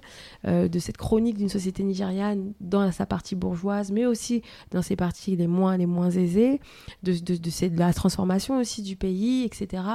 Enfin, moi, c'est un, un bouquin qui m'a qui m'a transcendé. Ça, se lit, ça se lit comme une série. C'est-. C'est pas passionnant et un, un livre, hum, ça fait longtemps que j'avais pas euh, ressenti ça à la lecture d'un ce d'un qui, bouquin. ce qui est fort, c'est que tu as une vraie chronique sociale. Mais en vrai, ce qui nous tient quand même, c'est l'histoire d'amour. Mais complètement. T'as as envie de savoir euh, est-ce qu'ils vont se remettre C'est ensemble. ça. Il y a presque 10 pages de trop à la fin, moi, je trouve, euh, là-dessus. Euh, mais c'est pas grave, en fait. Et peut-être aussi, j'aimerais, je, je pourrais pas, et donc du coup je le ferai jamais, mais j'ai- j'aimerais le lire en anglais, Ouais. parce que j'ai un doute, je me dis que peut-être la traduction elle est un peu, elle est un c'est peu faible. C'est sûr, c'est sûr. En tout cas, Je me dis que l'écriture est plus, est plus, plus subtile que, que, que encore les, plus. Et donc, déjà, moi, oui, j'ai eu ces discussions aussi avec des personnes qui me disaient ça. Moi, je l'ai lu en français, Ouais. je l'admets. Mais déjà, je suis euh, déjà hyper. euh, euh, Waouh, soufflé, époustouflé par le talent de construction aussi littéraire, euh, de ce rendu vrai plus vrai que vrai, de, de, de, cette, de cette intelligence aussi d'articuler justement nos, osa- nos usages pardon, numériques, qui correspond aussi à quelque chose de quand même très actuel, parce que euh, des jeunes femmes qui bloguent, qui sont afro-descendantes, en tout cas en France, il y en a quand même beaucoup, il y en a énormément aussi aux États-Unis. Donc elle, en- son blog va être étudié à, à l'université.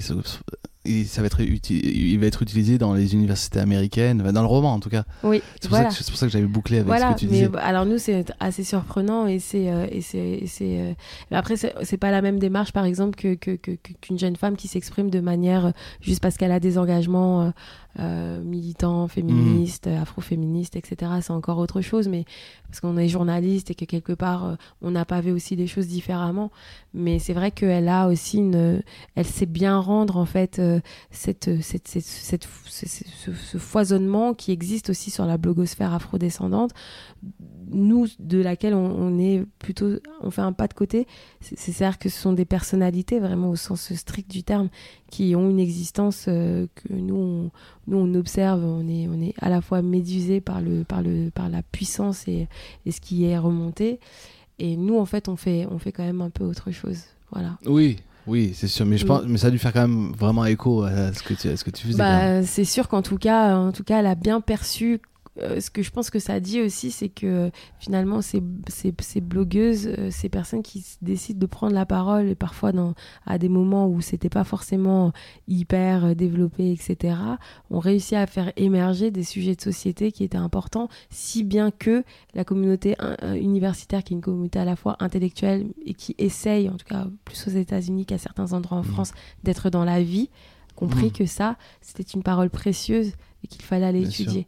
Et je trouve, que, je trouve que le chemin intellectuel que nous fait faire ce livre, sans y prendre garde, est absolument, euh, absolument, euh, ouais, absolument puissant. Et ce qui est fabuleux, et c'est avant qu'on qu'on se voit, j'ai justement j'ai- lu une note de, de lecture et euh, la personne qui a fait cette note de lecture précise que hum, que ce qui est encore plus fort, c'est que ce livre raconte l'histoire de deux Nigériens. Le Nigeria, c'est pas pas francophone, donc on connaît beaucoup moins déjà la culture que les pays africains fran- francophones. Mais en tant que tu lis ça en tant que blanc, t'es t'es t'es dedans complètement, t'es t'es le sujet. Et donc du coup, ça montre bien que euh, tu, vois ça, ça fait sortir des. euh, euh, Il y a une portée vraiment universelle, alors que ce récit euh, parle de deux jeunes Nigérians en, en 2000. Tu vois, J'adore les passages où il est, sidéré de voir que la nouvelle mode aux États-Unis, c'est de prendre le lait directement des vaches, tu vois. Et il dit qu'en gros, ce qui, euh, ce qui peut sembler pour les Occidentaux kitsch, tu vois, dans, dans ce qui se fait au Nigeria et tout ça, c'est ce qu'il dit, nous, on n'a pas eu. Ils ont le, le regard euh, vers l'avenir, alors que le- l'Europe, le- les vieux continents, le vieux continent, hein, le, re- le regard tourné vers le, vers le passé, à fond dans le rustique et tout ça. C'est intéressant aussi ce Ah regard-là. non, mais c'est aussi pour ça que je pense que c'est un roman euh, absolument incroyable et c'est un des, un des plus grands romans pour moi qui a été écrit. C'est qu'il y a ce, ce- cette, cette force de la littérature qui met nécessairement tout le monde d'accord. Ouais. Je, je, je suis, je, je suis persuadée, et c'est rare avec des bouquins, euh, il n'y a pas un roman. euh, c'est difficile de dire que ce roman euh, ne remplit pas justement ce, que, ce dont tu parles, c'est-à-dire la question de l'identification, la question de la puissance, de la ni- universita- universalité pardon, de, de, de ce qui est écrit, et puis des sentiments. Ouais, c'est-à-dire, ça, parce que c'est finalement l'histoire d'amour aussi c'est qui, une histoire d'amour qui, qui, qui, te transporte et qui Mais à la fois te, qui est universelle, que on a tous vécu ça. Mmh. voilà, de, de- de- des troubles. Puis en tant que femme aussi, euh, cette femme qui à un moment euh, voilà, vit des choses vraiment pas évidentes euh, dans son couple, en dehors de son couple. Euh, Dans voilà. sa coloc avec d'autres femmes, Voilà. de cultures différentes. Exactement, dans- quand elle va au salon, Ouais. quand, euh, voilà, avec ses parents, euh, Ouais. à l'université, tout ça. Enfin, c'est tout ça, ce sont, ce sont des, des, des, des- enfin, et puis tout ça ramassé dans une œuvre brillante, quoi. C'est brillant et c'est, pour moi, ça a été un vrai moment. C'est un des livres que j'avais pas envie du tout de quitter parce Ouais, que. Yves Melou, elle est très présente, ça continue Vraiment. de l'être. Euh, puis j'ai eu ça aussi avec euh, encore son un de ses autres bouquins. J'en ai pas lu d'autres, c'est vrai? Bah, de l'autre côté du soleil, j'ai encore plus aimé. C'est vrai? Ouais, c'est Ah, l'autre moitié, l'autre moitié du soleil, je crois. Je sais plus exactement. Parce que j'ai pas osé, du coup, un je voulais rester comme si je voulais rester non, sur un bah truc. oui, bah euh, oui, bah oui, moi c'est pareil. aussi Mais quand je l'ai lu, Ah mon ouais. Dieu, bah, parce que là en plus elle articule l'histoire, donc avec la, la guerre du Biafra, etc. Mhm. Il y a une telle densité et épaisseur des personnages. Euh, bah, vraiment, je te le recommande et je, sais pas, mais je pense que tu ressortiras tout aussi euh, encore plus transporté parce qu'il y a un vrai souffle. C'est quelqu'un qui sait écrire et qui, qui, qui, qui enfin, moi je, je suis admirative et, euh, et euh, ouais, et vraiment par son talent, son talent littéraire. Elle, C'est une grande, grande, grande, grande euh, femme. On n'a même pas dit son nom. Chimamanda Ngozi Adichie. Grande autrice, vraiment. Si, en vrai, si on me pose la question, euh, moi, pourquoi je fais euh, ce podcast, je pense que si je suis vraiment honnête avec moi-même, je crois que je le fais d'abord pour euh, finalement rencontrer des gens peut-être que que j'aurais pas l'occasion de rencontrer ou de moins de prendre le j'aurais pas toi l'occasion de prendre une heure une heure et demie deux heures à, discuter. Et en fait finalement à, à nourrir des questionnements qui me sont vraiment personnels tu vois. Et même si je les expose pas comme ça. Mais est-ce que tu penses que de- pour toi c'est un peu pareil avec euh, ton avec ton blog? C'est sûr. quand tu vas rencontrer les quand tu fais ta série euh, de- d'acteurs euh, de d'actrices euh, noires euh, quand tu vas les questionner c'est aussi pour répondre à, à des questions personnelles déjà? En fait, c'est aussi. euh, moi, tu sais, on- on- j'ai une personnalité un peu. Euh, pas parler comme ça de moi euh, à l'extérieur, mais euh, disons que j'ai beaucoup de. Je sens j'ai beaucoup d'émotions, quoi. Je suis quelqu'un de. Je sais pas comment expliquer. Bon, mais en tout cas, ça peut être parfois des accès de colère.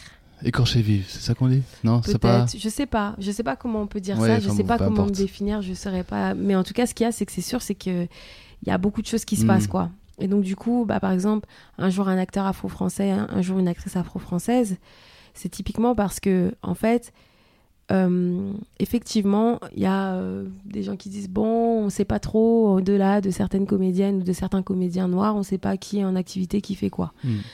Et ben en fait, euh, moi ça m'agace d'entendre ça, ça m'a agacé de l'entendre, pas contre les gens parce que ben voilà ils savent pas, ils savent pas, mais de me dire eh ben en fait il y a un travail qui peut être fait justement autour de ça parce que c'est même injuste pour ceux qui bossent en fait. Et il y en a beaucoup qui travaillent et qui en plus travaillent avec des difficultés parce que voilà l'industrie est...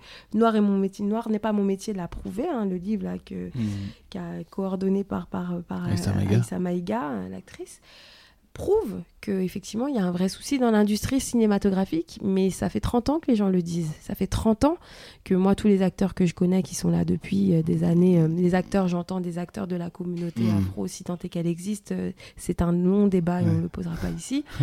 mais en tous les cas, le disent. C'est pas la première fois que mais les gens sont Diarratou avait interpellés. passé à Clermont justement ce, tu sais pendant la les Césars là Oui, ça c'était déjà il y a un moment le... bah, ça fait, c'est de 2000. c'était Maris, Con- Maris Condé qui était non, Non, c'était euh, Calix Beyala et euh, Luc. Saint-Éloi. Ouais, tout à fait ouais. Donc ça fait 2000 très exactement, donc ça fait presque ça fait T'imagines 18 ans. Et avant ça, il y avait déjà d'autres personnes qui s'étaient, mais jamais aussi, enfin jamais aussi, en tout cas, jamais aussi publiquement, Oui, voilà au point d'aller carjacker un espèce d'événement qui, si on regarde la structure, tout est travaillé, écrit, les entrées, les sorties. Et là, moi, moi je. c'est moi, vraiment carjacké tu penses? Bah moi, Ah ouais? oui, moi en tout cas, je, je, je sais que c'est ça a été une- des gens qui ont pris leur courage à deux mains ouais. et qui ont et qui ont qui ont fait beaucoup pour pour nous aussi. Et donc ça aussi c'est aussi une manière de leur rendre parce que nous très vite on a écrit aussi sur eux, on a un article sur le collectif égalité euh, qui date euh, de 2016. Donc euh, ça fait un moment quand même que en tout cas nous dans nos réflexions et puis dans la possibilité d'écrire dessus pour que ça ait du sens aussi au niveau de l'actualité. C'est un article qu'on peut réactualiser tous les ans malheureusement. Mais du coup, cette question des acteurs, des gens qu'on oublie, des gens qui ont beaucoup travaillé ou des gens qui ont fait des choses au théâtre, euh, qui ont un parcours, qui, qui dit aussi quelque chose à un moment donné de ce qu'est la France, de ce qu'est cette France, de ce que, c'est que cette industrie cinématographique et aussi bah, le théâtre, en tout cas les arts du spectacle en général. Voilà, c'est quelque chose qui euh, bah, est toujours au cœur. Du coup, de se dire qu'est-ce qu'on peut faire nous en tant que journaliste pour essayer d'apporter quelque chose, et ben on s'est dit voilà, on va essayer de faire, euh, de faire, euh, de faire quelque chose qui déjà nous, nous amuse parce que la forme est amusante et en même temps de se dire ben ouais on se met un défi. Alors on n'a pas forcément tenu le défi parce qu'on a aussi euh, on a aussi du coup on est aussi sur plein plein de choses. Mais clairement euh, clairement on peut parler d'un acteur euh, noir en France qui travaille chaque jour. On a une liste. Ouais. Voilà. Et pourtant. Et là on en a mis déjà qu'une petite trentaine jeunes si qui si tu me- sort si tu me d'école. demandes trois prénoms franchement je galère. Trois noms je galère ah déjà. ouais. Ben c'est dommage mais bah il oui faut- c'est dommage mais il suffit que tu tapes le hashtag et tu vas les trouver Euh, non mais je veux dire enfin en vrai je dis ça euh, tu vois c'est pour faire un peu Tu vois, il faut connaître pour- euh, Annabelle Langronne, Nina Mello, Aïssa Ouais, mais, que, mais- mais- évidemment. mais ce, que, ce que je veux dire, c'est que ça veut bien dire ce que ça veut dire si je te dis ça. C'est Bien que, sûr. effectivement, il y a. Ouais. C'est. La route est longue. hein. Mais sachant que, tu vois, moi, par exemple, j'avais été. euh, Il y a une association super qui s'appelle Décoloniser les arts. Et ils avaient fait justement une, une action devant, euh, Mmh, les, devant les, les Folies Bergères. Justement pour protester, en tout cas pour euh, visibiliser ce que la profession ne visibilise pas, et, mais qu'elle sait très bien par ailleurs qu'il existe. Il existe. La profession sait très bien qu'il y a un souci. Donc tu vois, il y a eu aussi plein de précédents avant l'arrivée de ce bouquin qui est salvateur, mais c'est aussi l'agrégation d'énormément de, de, prises de risques aussi, hein, d'afficher ouvertement qu'il y a des problèmes. Là, Pierre Lescure euh, dit effectivement, donc c'est très bien que Pierre Lescure euh, soit euh, au fait et au courant, mais il y a eu énormément de gens qui ont pavé aussi la route, ou qui ont en tout cas pris leur part à cette action. Et ce qui était intéressant, c'est que durant cette mobilisation, moi, il m'avait prévenu très gentiment, et donc j'ai pu aller faire mon métier.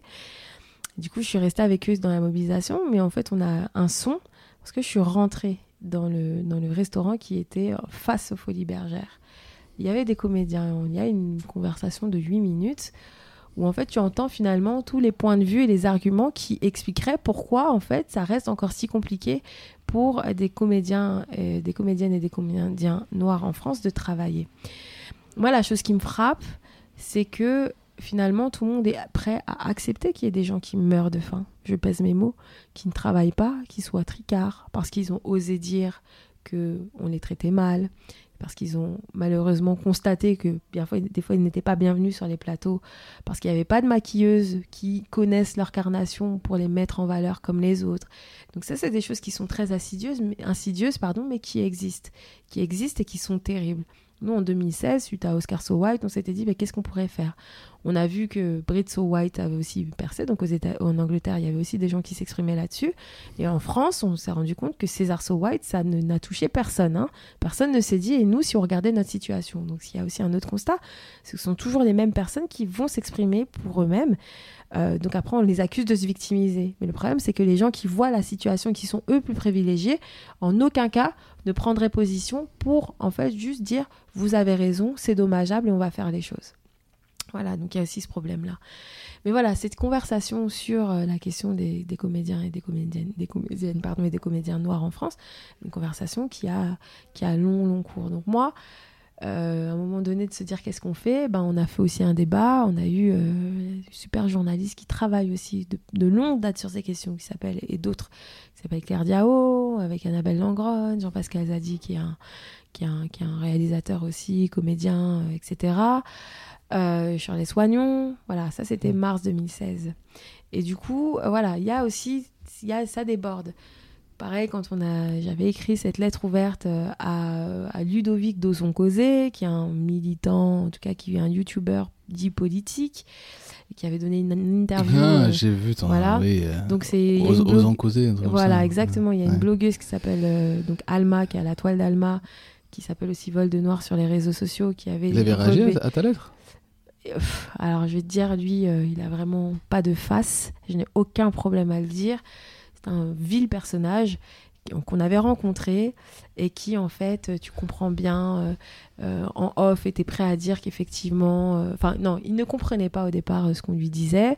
Il avait peur. Nous, on lui avait dit, écoute, il n'y a pas de souci. pour, rappeler, il avait dit quand il était gamin, il rêvait d'être. d'être black. Ouais, bla- ouais. D'être... Non, d'être un négro. Ouais. Voilà. Euh, voilà, et puis après, voilà, les justifications habituelles, hein, un peu à la Nadine Morano. Mais moi, j'ai un ami noir, attention, c'est un Antillais, il est super sympa. euh, il Tu lui, as, tu lui as accordé le bénéfice du doute ou pas? En fait, il y a pas... il s'agit pas de ça.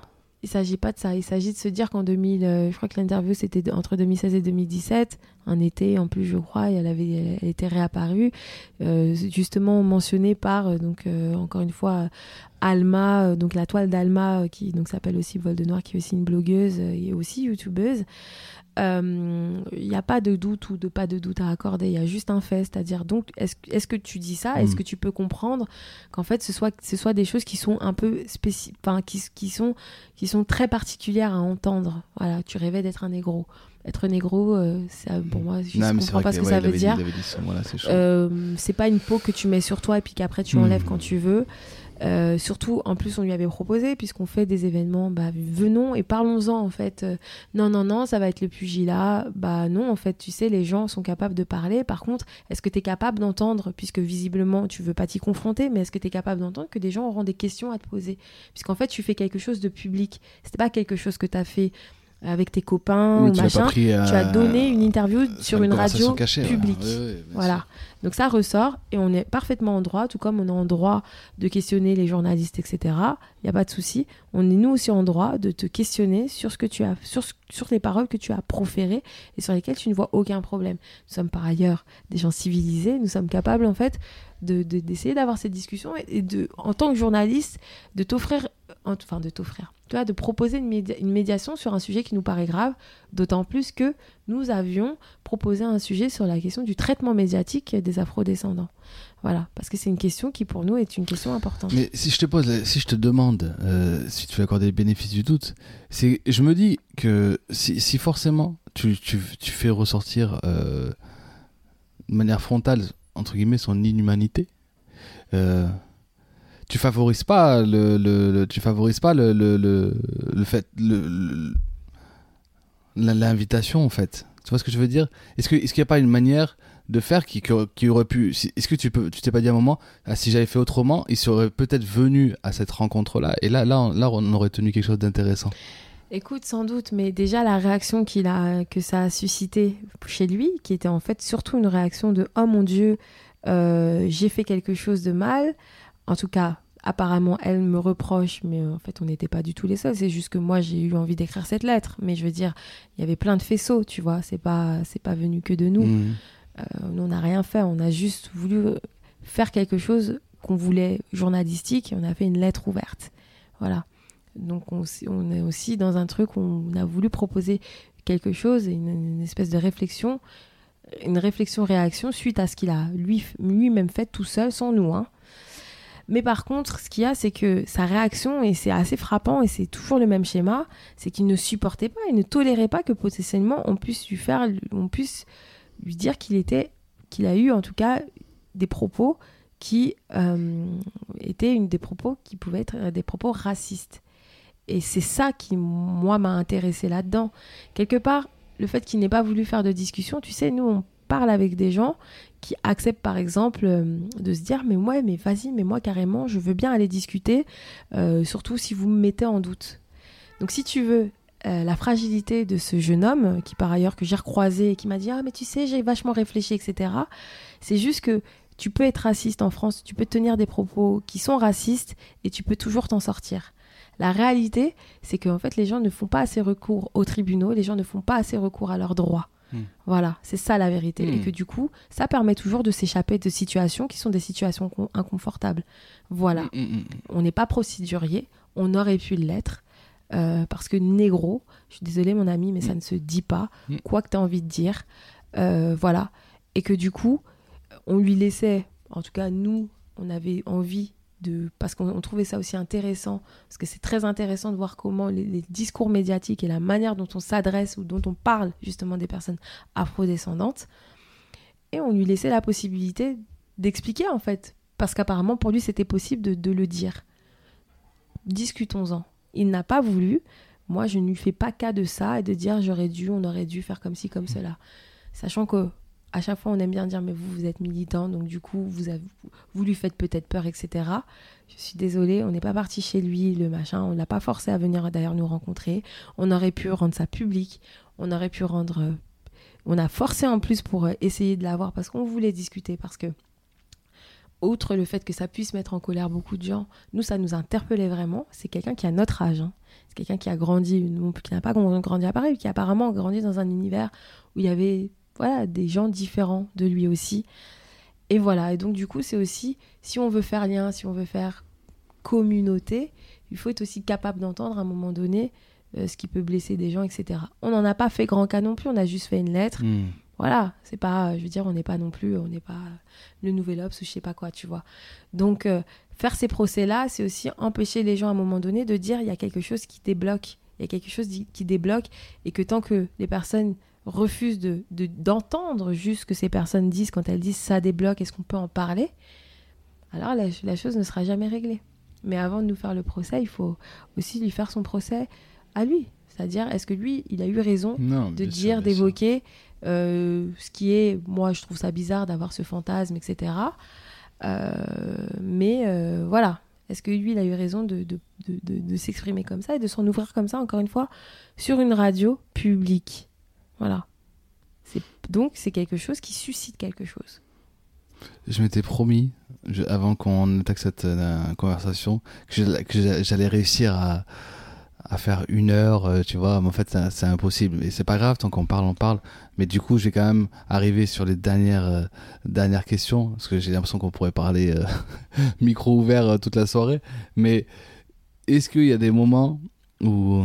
Parce que je- franchement, je, je- comprends ton implication. Je, je me, me retrouve euh, dans plein de choses que tu racontes. Et j'ai envie de te poser la question est-ce qu'il y a des fois où, parce que tu le dis, c'est tout ça, c'est pas. C'est très peu payé, finalement. Ça paye en tant que ce que, ça nous apporte. Là, j'utilise le nous. euh, humainement, et en termes de réflexion, en termes de tout ça. Mais des fois, euh, tu vois, le truc de payer le loyer, manger, et quand t'as des enfants, de les amener euh, en vacances de temps en temps. Des fois, est-ce que, est-ce que ça t'arrive de te de poser la question pourquoi, pourquoi je fais ça? Est-ce que ça, est-ce que ça t'arrive? Ou Bien c'est- sûr. Bien sûr, ça m'arrive. Euh, ça m'arrive parce que, bah, tu vois, euh, par contre, tu dis c'est peu payé, etc. C'est vrai, parce que nous, on ne le faisait pas dans une volonté non plus de. C'est toi qui as dit ça tout à l'heure, qui, qui racontait que c'était euh, que c'était voilà, parfois la, la galère, euh, ou, peut-être à tes débuts. J'ai cru comprendre que, que tu disais que c'était que finalement ça rapportait pas grand chose d'être jo- journaliste indépendant. Ah oui, mais ça, c'est encore autre chose. Oui, oui, bah, y a, même parce que moi, je fais la distinction vraiment entre euh, mon métier de journaliste et, euh, et en, en tout cas, l'initiative euh, de l'afro. Oui, d'accord. Pas, pas dans le sens où je mets pas les mêmes euh, quelques maigres choses que je sais faire Oui, en oui. tant que journaliste, mais plus euh, dans le côté le côté où pour moi voilà c'est l'afro c'est c'est quelque chose que j'ai cofondé donc c'est c'est euh, ma plateforme et, et j'essaie d'en faire ce que j'en veux mais au max de voilà du mieux que je peux en fait en tout cas mais disons que tu vois là on a organisé le festival Fresh Woman Ouais. euh, le 6 mai En mai, ouais, ouais. on a bossé la première réflexion. Enfin, j'avais une copine d'ailleurs qui est venue et qui m'a aidée, qui s'appelle Annie, qui est, un- qui est une super, euh, vraiment une super, euh, une super amie. Qui, euh, elle, se rappelait que quand on s'est connus il y a pas si longtemps, donc il y a quelques années, on parlait déjà de ce festival. Et, et en fait, tu vois, ben mine de rien, on a vu qu'on a pu réunir des centaines de personnes qui ont payé pour venir écouter les intervenantes qui nous ont fait l'honneur de venir ce jour-là. Qu'on a eu une marraine comme Leila Si, qui pareil, qui fait Mhm. partie des gens que moi, jamais je me serais dit un jour, euh, elle acceptera euh, et de faire partie du projet, d'en être marraine, euh, de poster des vidéos de soutien, de dire, euh, voilà. Puis j'ai, quand vous allez passer sur, excuse-moi, je te coupe, mais sur Street Diamond, euh, vous êtes venu avec elle. On est venu avec elle. Et C'est j'ai- Diamond, c'est Sergi. Hein. Ouais. Fille est venue là Ah ouais. jusqu'à Sergi. Et, et puis j'ai aimé la, la, la, la- vraiment la, l'attitude pour le coup positive. Tu sens qu'elle vous a donné de la force, quoi. Ah mais c'est Leïla, c'est ça a été aussi une vraie rencontre. Ouais. Je l'avais interviewée, c'est l'une des premières interviews euh, que j'ai faites pour euh, pour l'Afro et euh, c'est l'une des interviews qui, était- des- ouais. Ouais. continue, c'est Ouais. toujours au top parce que c'est quelqu'un en plus bon qui par ailleurs est très active aussi, euh, qui fait beaucoup de choses, qui est un des piliers euh, féminins euh, du, du milieu hip-hop en France. euh, Thomas James, notamment. Voilà, qui, Mhm. qui, qui, qui, qui, qui est une réalisatrice, qui, qui est, voilà, qui est quelqu'un de, voilà, de très, à la fois d'inspirant et de, qui, a, qui fait beaucoup de choses pour la culture euh, en France. Et qui euh, nous dit Ok, les filles, moi je vous suis sur euh, le festival, je vous suis, je suis marraine. euh, ok, d'accord, quoi. Donc, ça, c'est des choses qui aussi entérinent aussi le pourquoi on, ça Ouais. fait trois ans bientôt qu'on fait ça. Euh, on a mis cinq mois à tout monter euh, dans un déluge de, de, de choses à, à gérer euh, nous-mêmes, euh, de la programmation au, à l'effet au visuel, épaulé évidemment par d'autres personnes, euh, en tout cas par exemple sur la question euh, de la communication digitale, euh, voilà, de- du lien avec la salle, euh, de la mise en place, euh, du booking. Et Vous avez été suivi, même euh, Daniel Obono, j'ai vu. euh, Daniel Obono est venu qui a nous tweeté voir, aussi. qui était aussi déjà dans le projet photographique, qui Ouais. a accepté de venir, qui a tweeté des, des Ouais. photos, qui s'est déplacé un dimanche. Quelqu'un qui a beaucoup de choses à Mm. faire. Elle avait peut-être autre chose à faire que de venir. Elle est restée un moment. Elle est venue nous saluer personnellement. Enfin, Et tu veux dire quoi que, c'est que, que ça, ça peut te faire oublier des, des, des, des, des mois de, de, de vache maigre, comme on dit? Bah, C'est des choses qui, qui te donnent quelque chose. euh, Bah, en tout cas, ce qui est sûr, c'est que ça, ça, ça, ça, ça justifie le pourquoi en fait on s'est levé euh, pendant cinq mois tous les matins en, en respirant que Fresh Woman, quoi. Regarde là, tu vois, là, t'es chez moi, tu vois que il y a encore tous les restes. euh, Ça, c'était pour votre festival. vidéo. Vous avez fait une vidéo on a fait une vidéo, de ouais, comédienne. ouais, ouais, ouais, genre, euh, genre acteur studio là. Mais voilà, c'est encore euh, là très présent. Il y a plein d'autres choses aussi ici à la maison qui rappellent. Mais effectivement, c'est ça, ça, en tout cas, ça, ça dit que ce qu'on fait, ça n'a- ça n'a pas, pas de sens. Ce n'est pas insensé. Il y a des gens qui se retrouvent, en tout cas dans ce qu'on essaye de proposer. On a essayé de ciseler la proposition euh, au maximum de, potentiels besoins qu'on a pu nous identifier en tant que journaliste et en tant qu'organisatrice d'événements, parce que c'est aussi un fait, c'est aussi indépendant de ce qu'on fait. Et euh, de pouvoir proposer un festival euh, centré sur justement ces questions qui touchent aux femmes, sans dire aux hommes, attention messieurs, vous n'êtes pas bienvenus, mais au contraire. Même si c'est compliqué à faire comprendre quand même. Bah, dans en tout cas, ce qu'il y a, c'est que ça traduit aussi quelque chose. C'est-à-dire qu'on aurait dit attention non-mixité, comment elles osent, elles se permettent Oui, d'être dire contre elles, etc. Bien sûr, bien sûr. Par contre, quand c'est ouvert à tout le monde, mais que le focus, il est sur, justement, et en plus c'est en anglais, Woman. donc euh, voilà, Fresh Women, on comprend de quoi il s'agit, mais je veux dire, on a tous normalement des Fresh Women dans notre, euh, que ce soit euh, nos, nos, nos mères, euh, nos tantes, on, on en euh, reparle nos dans 10 ans, enfants, on verra, on espère que nos ça- enfants, nos ouais. épouses, euh, nos copines, nos collègues. Donc en fait, ça, si même on se sent pas en tant qu'homme directement euh, concerné, ou si on considère qu'on est un homme et qu'on se dit pas non binaire, etc. Voilà. euh, mais euh, en Oui, tout mais cas, c'était ouvert à- à tout le aussi. monde. Moi, je le comprends, mais je, ça, ça m'interpelle que ça- attends, tu peux comprendre et ça peut t'interpeller et comprendre. Tu peux être sur un double c'est les deux, c'est les deux. Ouais. Mais en tous les cas, ce qui est sûr, c'est qu'en tout cas, voilà, ça nous nous fait nous dire que, bah, en fait, euh, quand on voit que les gens sont venus euh, massivement quand même euh, à ce festival qui a été ouvert par la, la fantastique et incroyable fanfare des 30 nuances Ouais. de noir, qui a, mais euh, les gens à Montreuil, parce que c'était à Montreuil les festivals, ont halluciné ceux qui ne l'avaient pas déjà vu, parce qu'encore une fois aussi pareil, euh, heureusement la fanfare a une existence bien avant nous. Mais les gens qui ont eu la chance de les voir ont halluciné de voir le talent à l'état pur. Et en même temps, articuler un propos artistique et politique de cette manière-là. Donc, euh, Sandra Saint-Rose, qui est la créatrice euh, et l'initiatrice, et puis la, la danseuse en chef euh, du projet. Euh, voilà, c'est euh, c'est hallucinant. Et nous, on a eu que des gens qui, euh, de talent vraiment, qui ont accepté ça. Donc, évidemment que ça nous paye en, en sueur et en investissement en temps pris sur nos temps aussi de vie perso, familiaux, sentimentaux, etc. Et en même temps, effectivement, la question se pose de comment on continue avec la force de nos poignets, etc., à faire avancer le- le- la plateforme. C'est, et ça va être ma dernière question, si tu, si tu veux bien. Moi, je me suis. J'ai, vu cette, euh, cette évolution de blog à site, à plateforme, et avec m- m- événementiel en plus. La question que je me suis posée aussi, c'est est-ce que c'est, euh, est-ce que c'est la volonté de penser un modèle économique à l'afro ou pas forcément? Si, bien sûr, Ouais. aussi, évidemment, oui. On a la volonté de, de penser sur le long terme Mm. et la volonté, évidemment, de penser un modèle économique qui puisse tenir. Après, pour en faire quoi? Ça, c'est encore.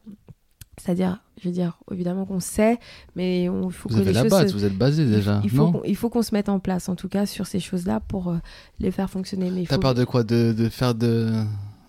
T'aurais peur de quoi? De.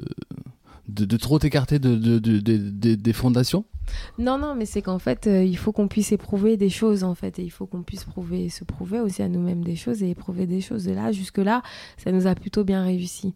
On organise un événement en février sur la question de la sexualité, de l'intimité avec euh, Sharon Omankoy et Axel Janjike.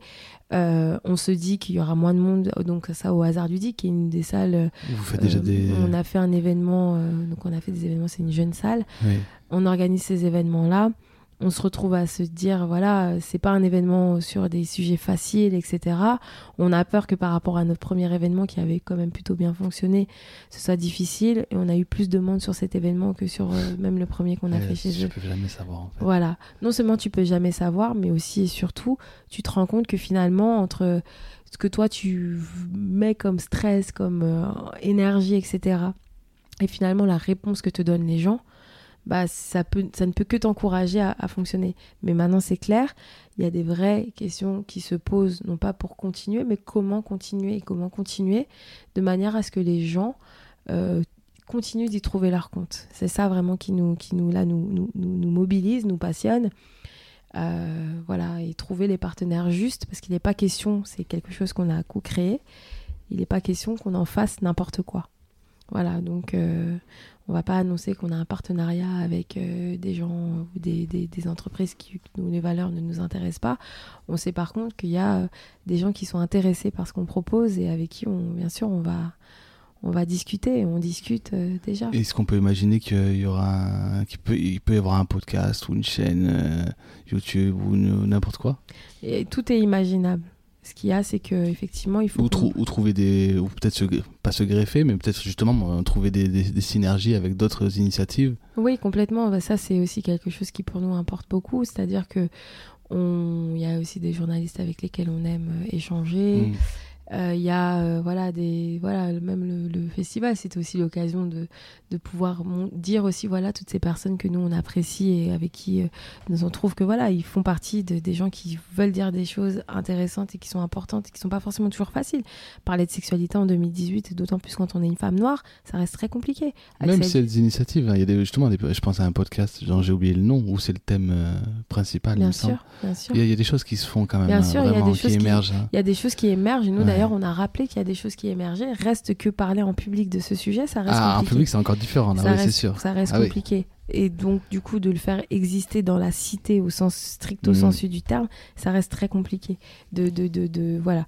Et, et puis aussi, de pas juste en parler, mais d'avoir une, une parole performative qui fait qu'aussi, tu vois, à la fin, par exemple, de, de, de, de, de, de- du, du- de la prestation des, des- de Sharon et de d'Axel, des personnes viennent leur parler et leur confient des choses qui sont des choses qui sont des choses intimissimes. Mm. Euh, voilà. Donc face à, à, ces- à ce public, il y a des vrais professionnels, des personnes qui peuvent vraiment apporter ces choses-là.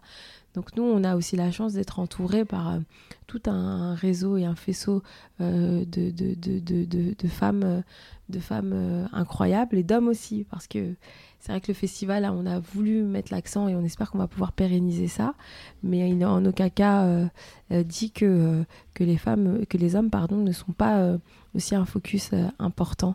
On, on- on le fait exister différemment, mais là, on est dans une, dans une construction.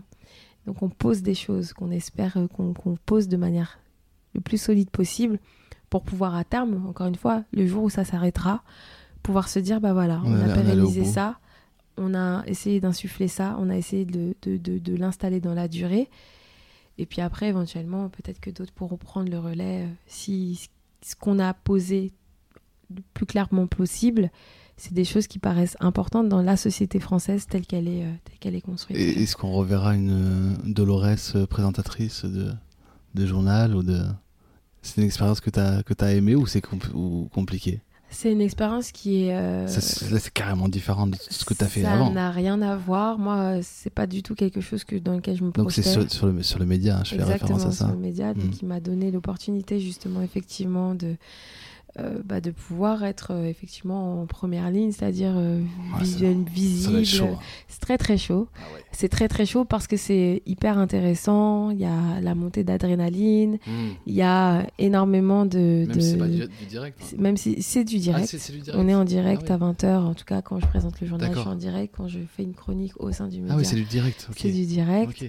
Euh, c'est euh, c'est euh, une expérience éminemment formatrice, mais comme toutes les expériences que j'ai faites dans le journalisme, et d'autant plus celle-là qui apporte aussi, qui ajoute quelque chose, à- quelque chose que j'avais jamais vraiment fait. Ouais. C'est une expérience aussi surtout collective intense parce que j'ai la chance d'être entourée de journalistes pff, qui moi m'impressionnent et que je respecte beaucoup et qui m'ont beaucoup appris et j'espère euh, que si l'expérience euh, ne continue pas que je vais pouvoir euh, parce que là par contre ça m'a donné aussi une certaine assurance et que je vais pouvoir que je vais pouvoir aller que je vais pouvoir continuer à, à- à faire ça parce que on voit le travail juste une fois qu'il est effectué mais c'est euh, aussi pareil faire de la recherche d'invités pas que sur les journaux que je présente moi mais sur aussi les journaux d'autres. Euh, recherche d'invités euh, programmation euh, de, de, de- voilà de, de, de, de sujets reportage aussi. Donc ça c'est des choses de reportage audio- audiovisuel que j'avais jamais eu l'opportunité d'aller faire. Filmer rentrer monter poser une voix un commentaire donc une voix off. Euh, voilà euh, c'est hyper formateur hyper puissant. C'est beaucoup d'adrénaline beaucoup de stress aussi. Moi je suis stressée comme euh, comme euh, et je le et je le serai euh, j'arriverai jamais à, à me détendre là-dessus. C'est très compliqué. C'est très compliqué d'être en première ligne aussi et euh, voilà et c'est toujours un soulagement quand c'est fini même si c'est toujours euh, très fort de l'être parce que euh, parce que c'est très voilà c'est très très fort et c'est autre chose que la presse écrite c'est vrai.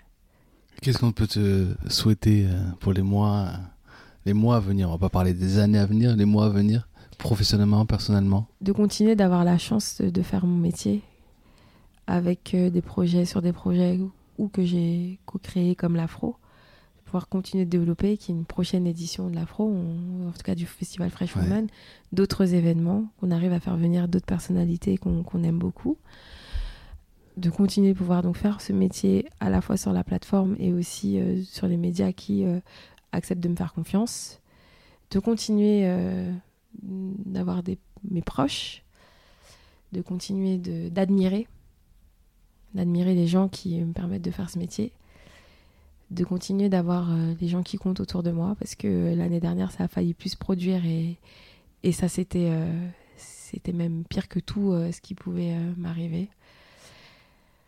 Euh, de continuer euh, d'avoir envie, quoi. Parce que c'est ça souvent qui conditionne euh, ce qu'on va continuer à faire ou pas. C'est de continuer d'avoir envie de le faire parce que il y a là la possibilité d'en parler et ça, je merci, euh, je suis très ch- chanceuse. Mais il y a aussi tout ce qu'on voit pas et qui euh, fait que des fois on arrête parce qu'on a peur, parce que parce que c'est trop dur et parce que parce qu'il y a des gens qui en tout cas, il y a des choses et des événements qui peuvent nous donner, nous enlever l'envie de, de, de, de, faire ça. Et comme dit Leïla si souvent, je suis en mission. Alors, euh, je reprendrai ça. Moi, euh, je suis en mission. Euh, mais une mission pacificatrice. Et une mission, justement, de transmission et de. Voilà. Il y a aussi Axel euh, qui est donc. qui parle de l'afro, donc d'Adiaratou, que je salue aussi ici très fort, et, moi, on, dit, en nous appelant les audacieuses. Alors nous, on essaye de, on continuera de faire plus de bruit que ça, parce qu'on ne nous voit pas plus que ça, euh, mais voilà, de continuer d'essayer d'être audacieuse le temps que ça, le temps que ça dure. Ben, merci beaucoup, c'est tout le mal que je te souhaite et que je vous souhaite en tout cas. Merci, Merci. beaucoup Dolores. Merci, Merci. à toi. Merci beaucoup d'avoir écouté jusqu'au bout ce podcast. J'espère que vous avez passé un aussi agréable moment avec Dolores que moi. Je vous remercie comme d'habitude, c'est important pour moi de vous remercier pour le soutien. Là, ça fait euh, plusieurs, maintenant plusieurs semaines que ce podcast existe. On a dépassé, j'allais dire largement, peut-être pas largement, mais on a dépassé euh, les 1000 écoutes. Il y a de plus en plus de gens qui écoutent. Ça fait vraiment plaisir. Je vous en prie, abonnez-vous. Ça fait vraiment le message de détresse, mais abonnez-vous, c'est important. Vraiment pas écouter seulement sur SoundCloud. Abonnez-vous sur vos applis de podcast euh, favoris, celles que vous utilisez. Si vous êtes sur iTunes, notez euh, 5 étoiles de préférence le podcast. Partagez, partagez les publications Facebook. Voilà, faites connaître en cause 2 si vous pensez bien sûr que ça vaut le coup de le faire connaître. En tout cas, je vous souhaite une excellente rentrée puisque c'est pour bientôt. Et nous, on se retrouve dans 15 jours. D'ici là, portez-vous bien. N'oubliez pas de dire à ceux que vous aimez que vous les aimez. Cambé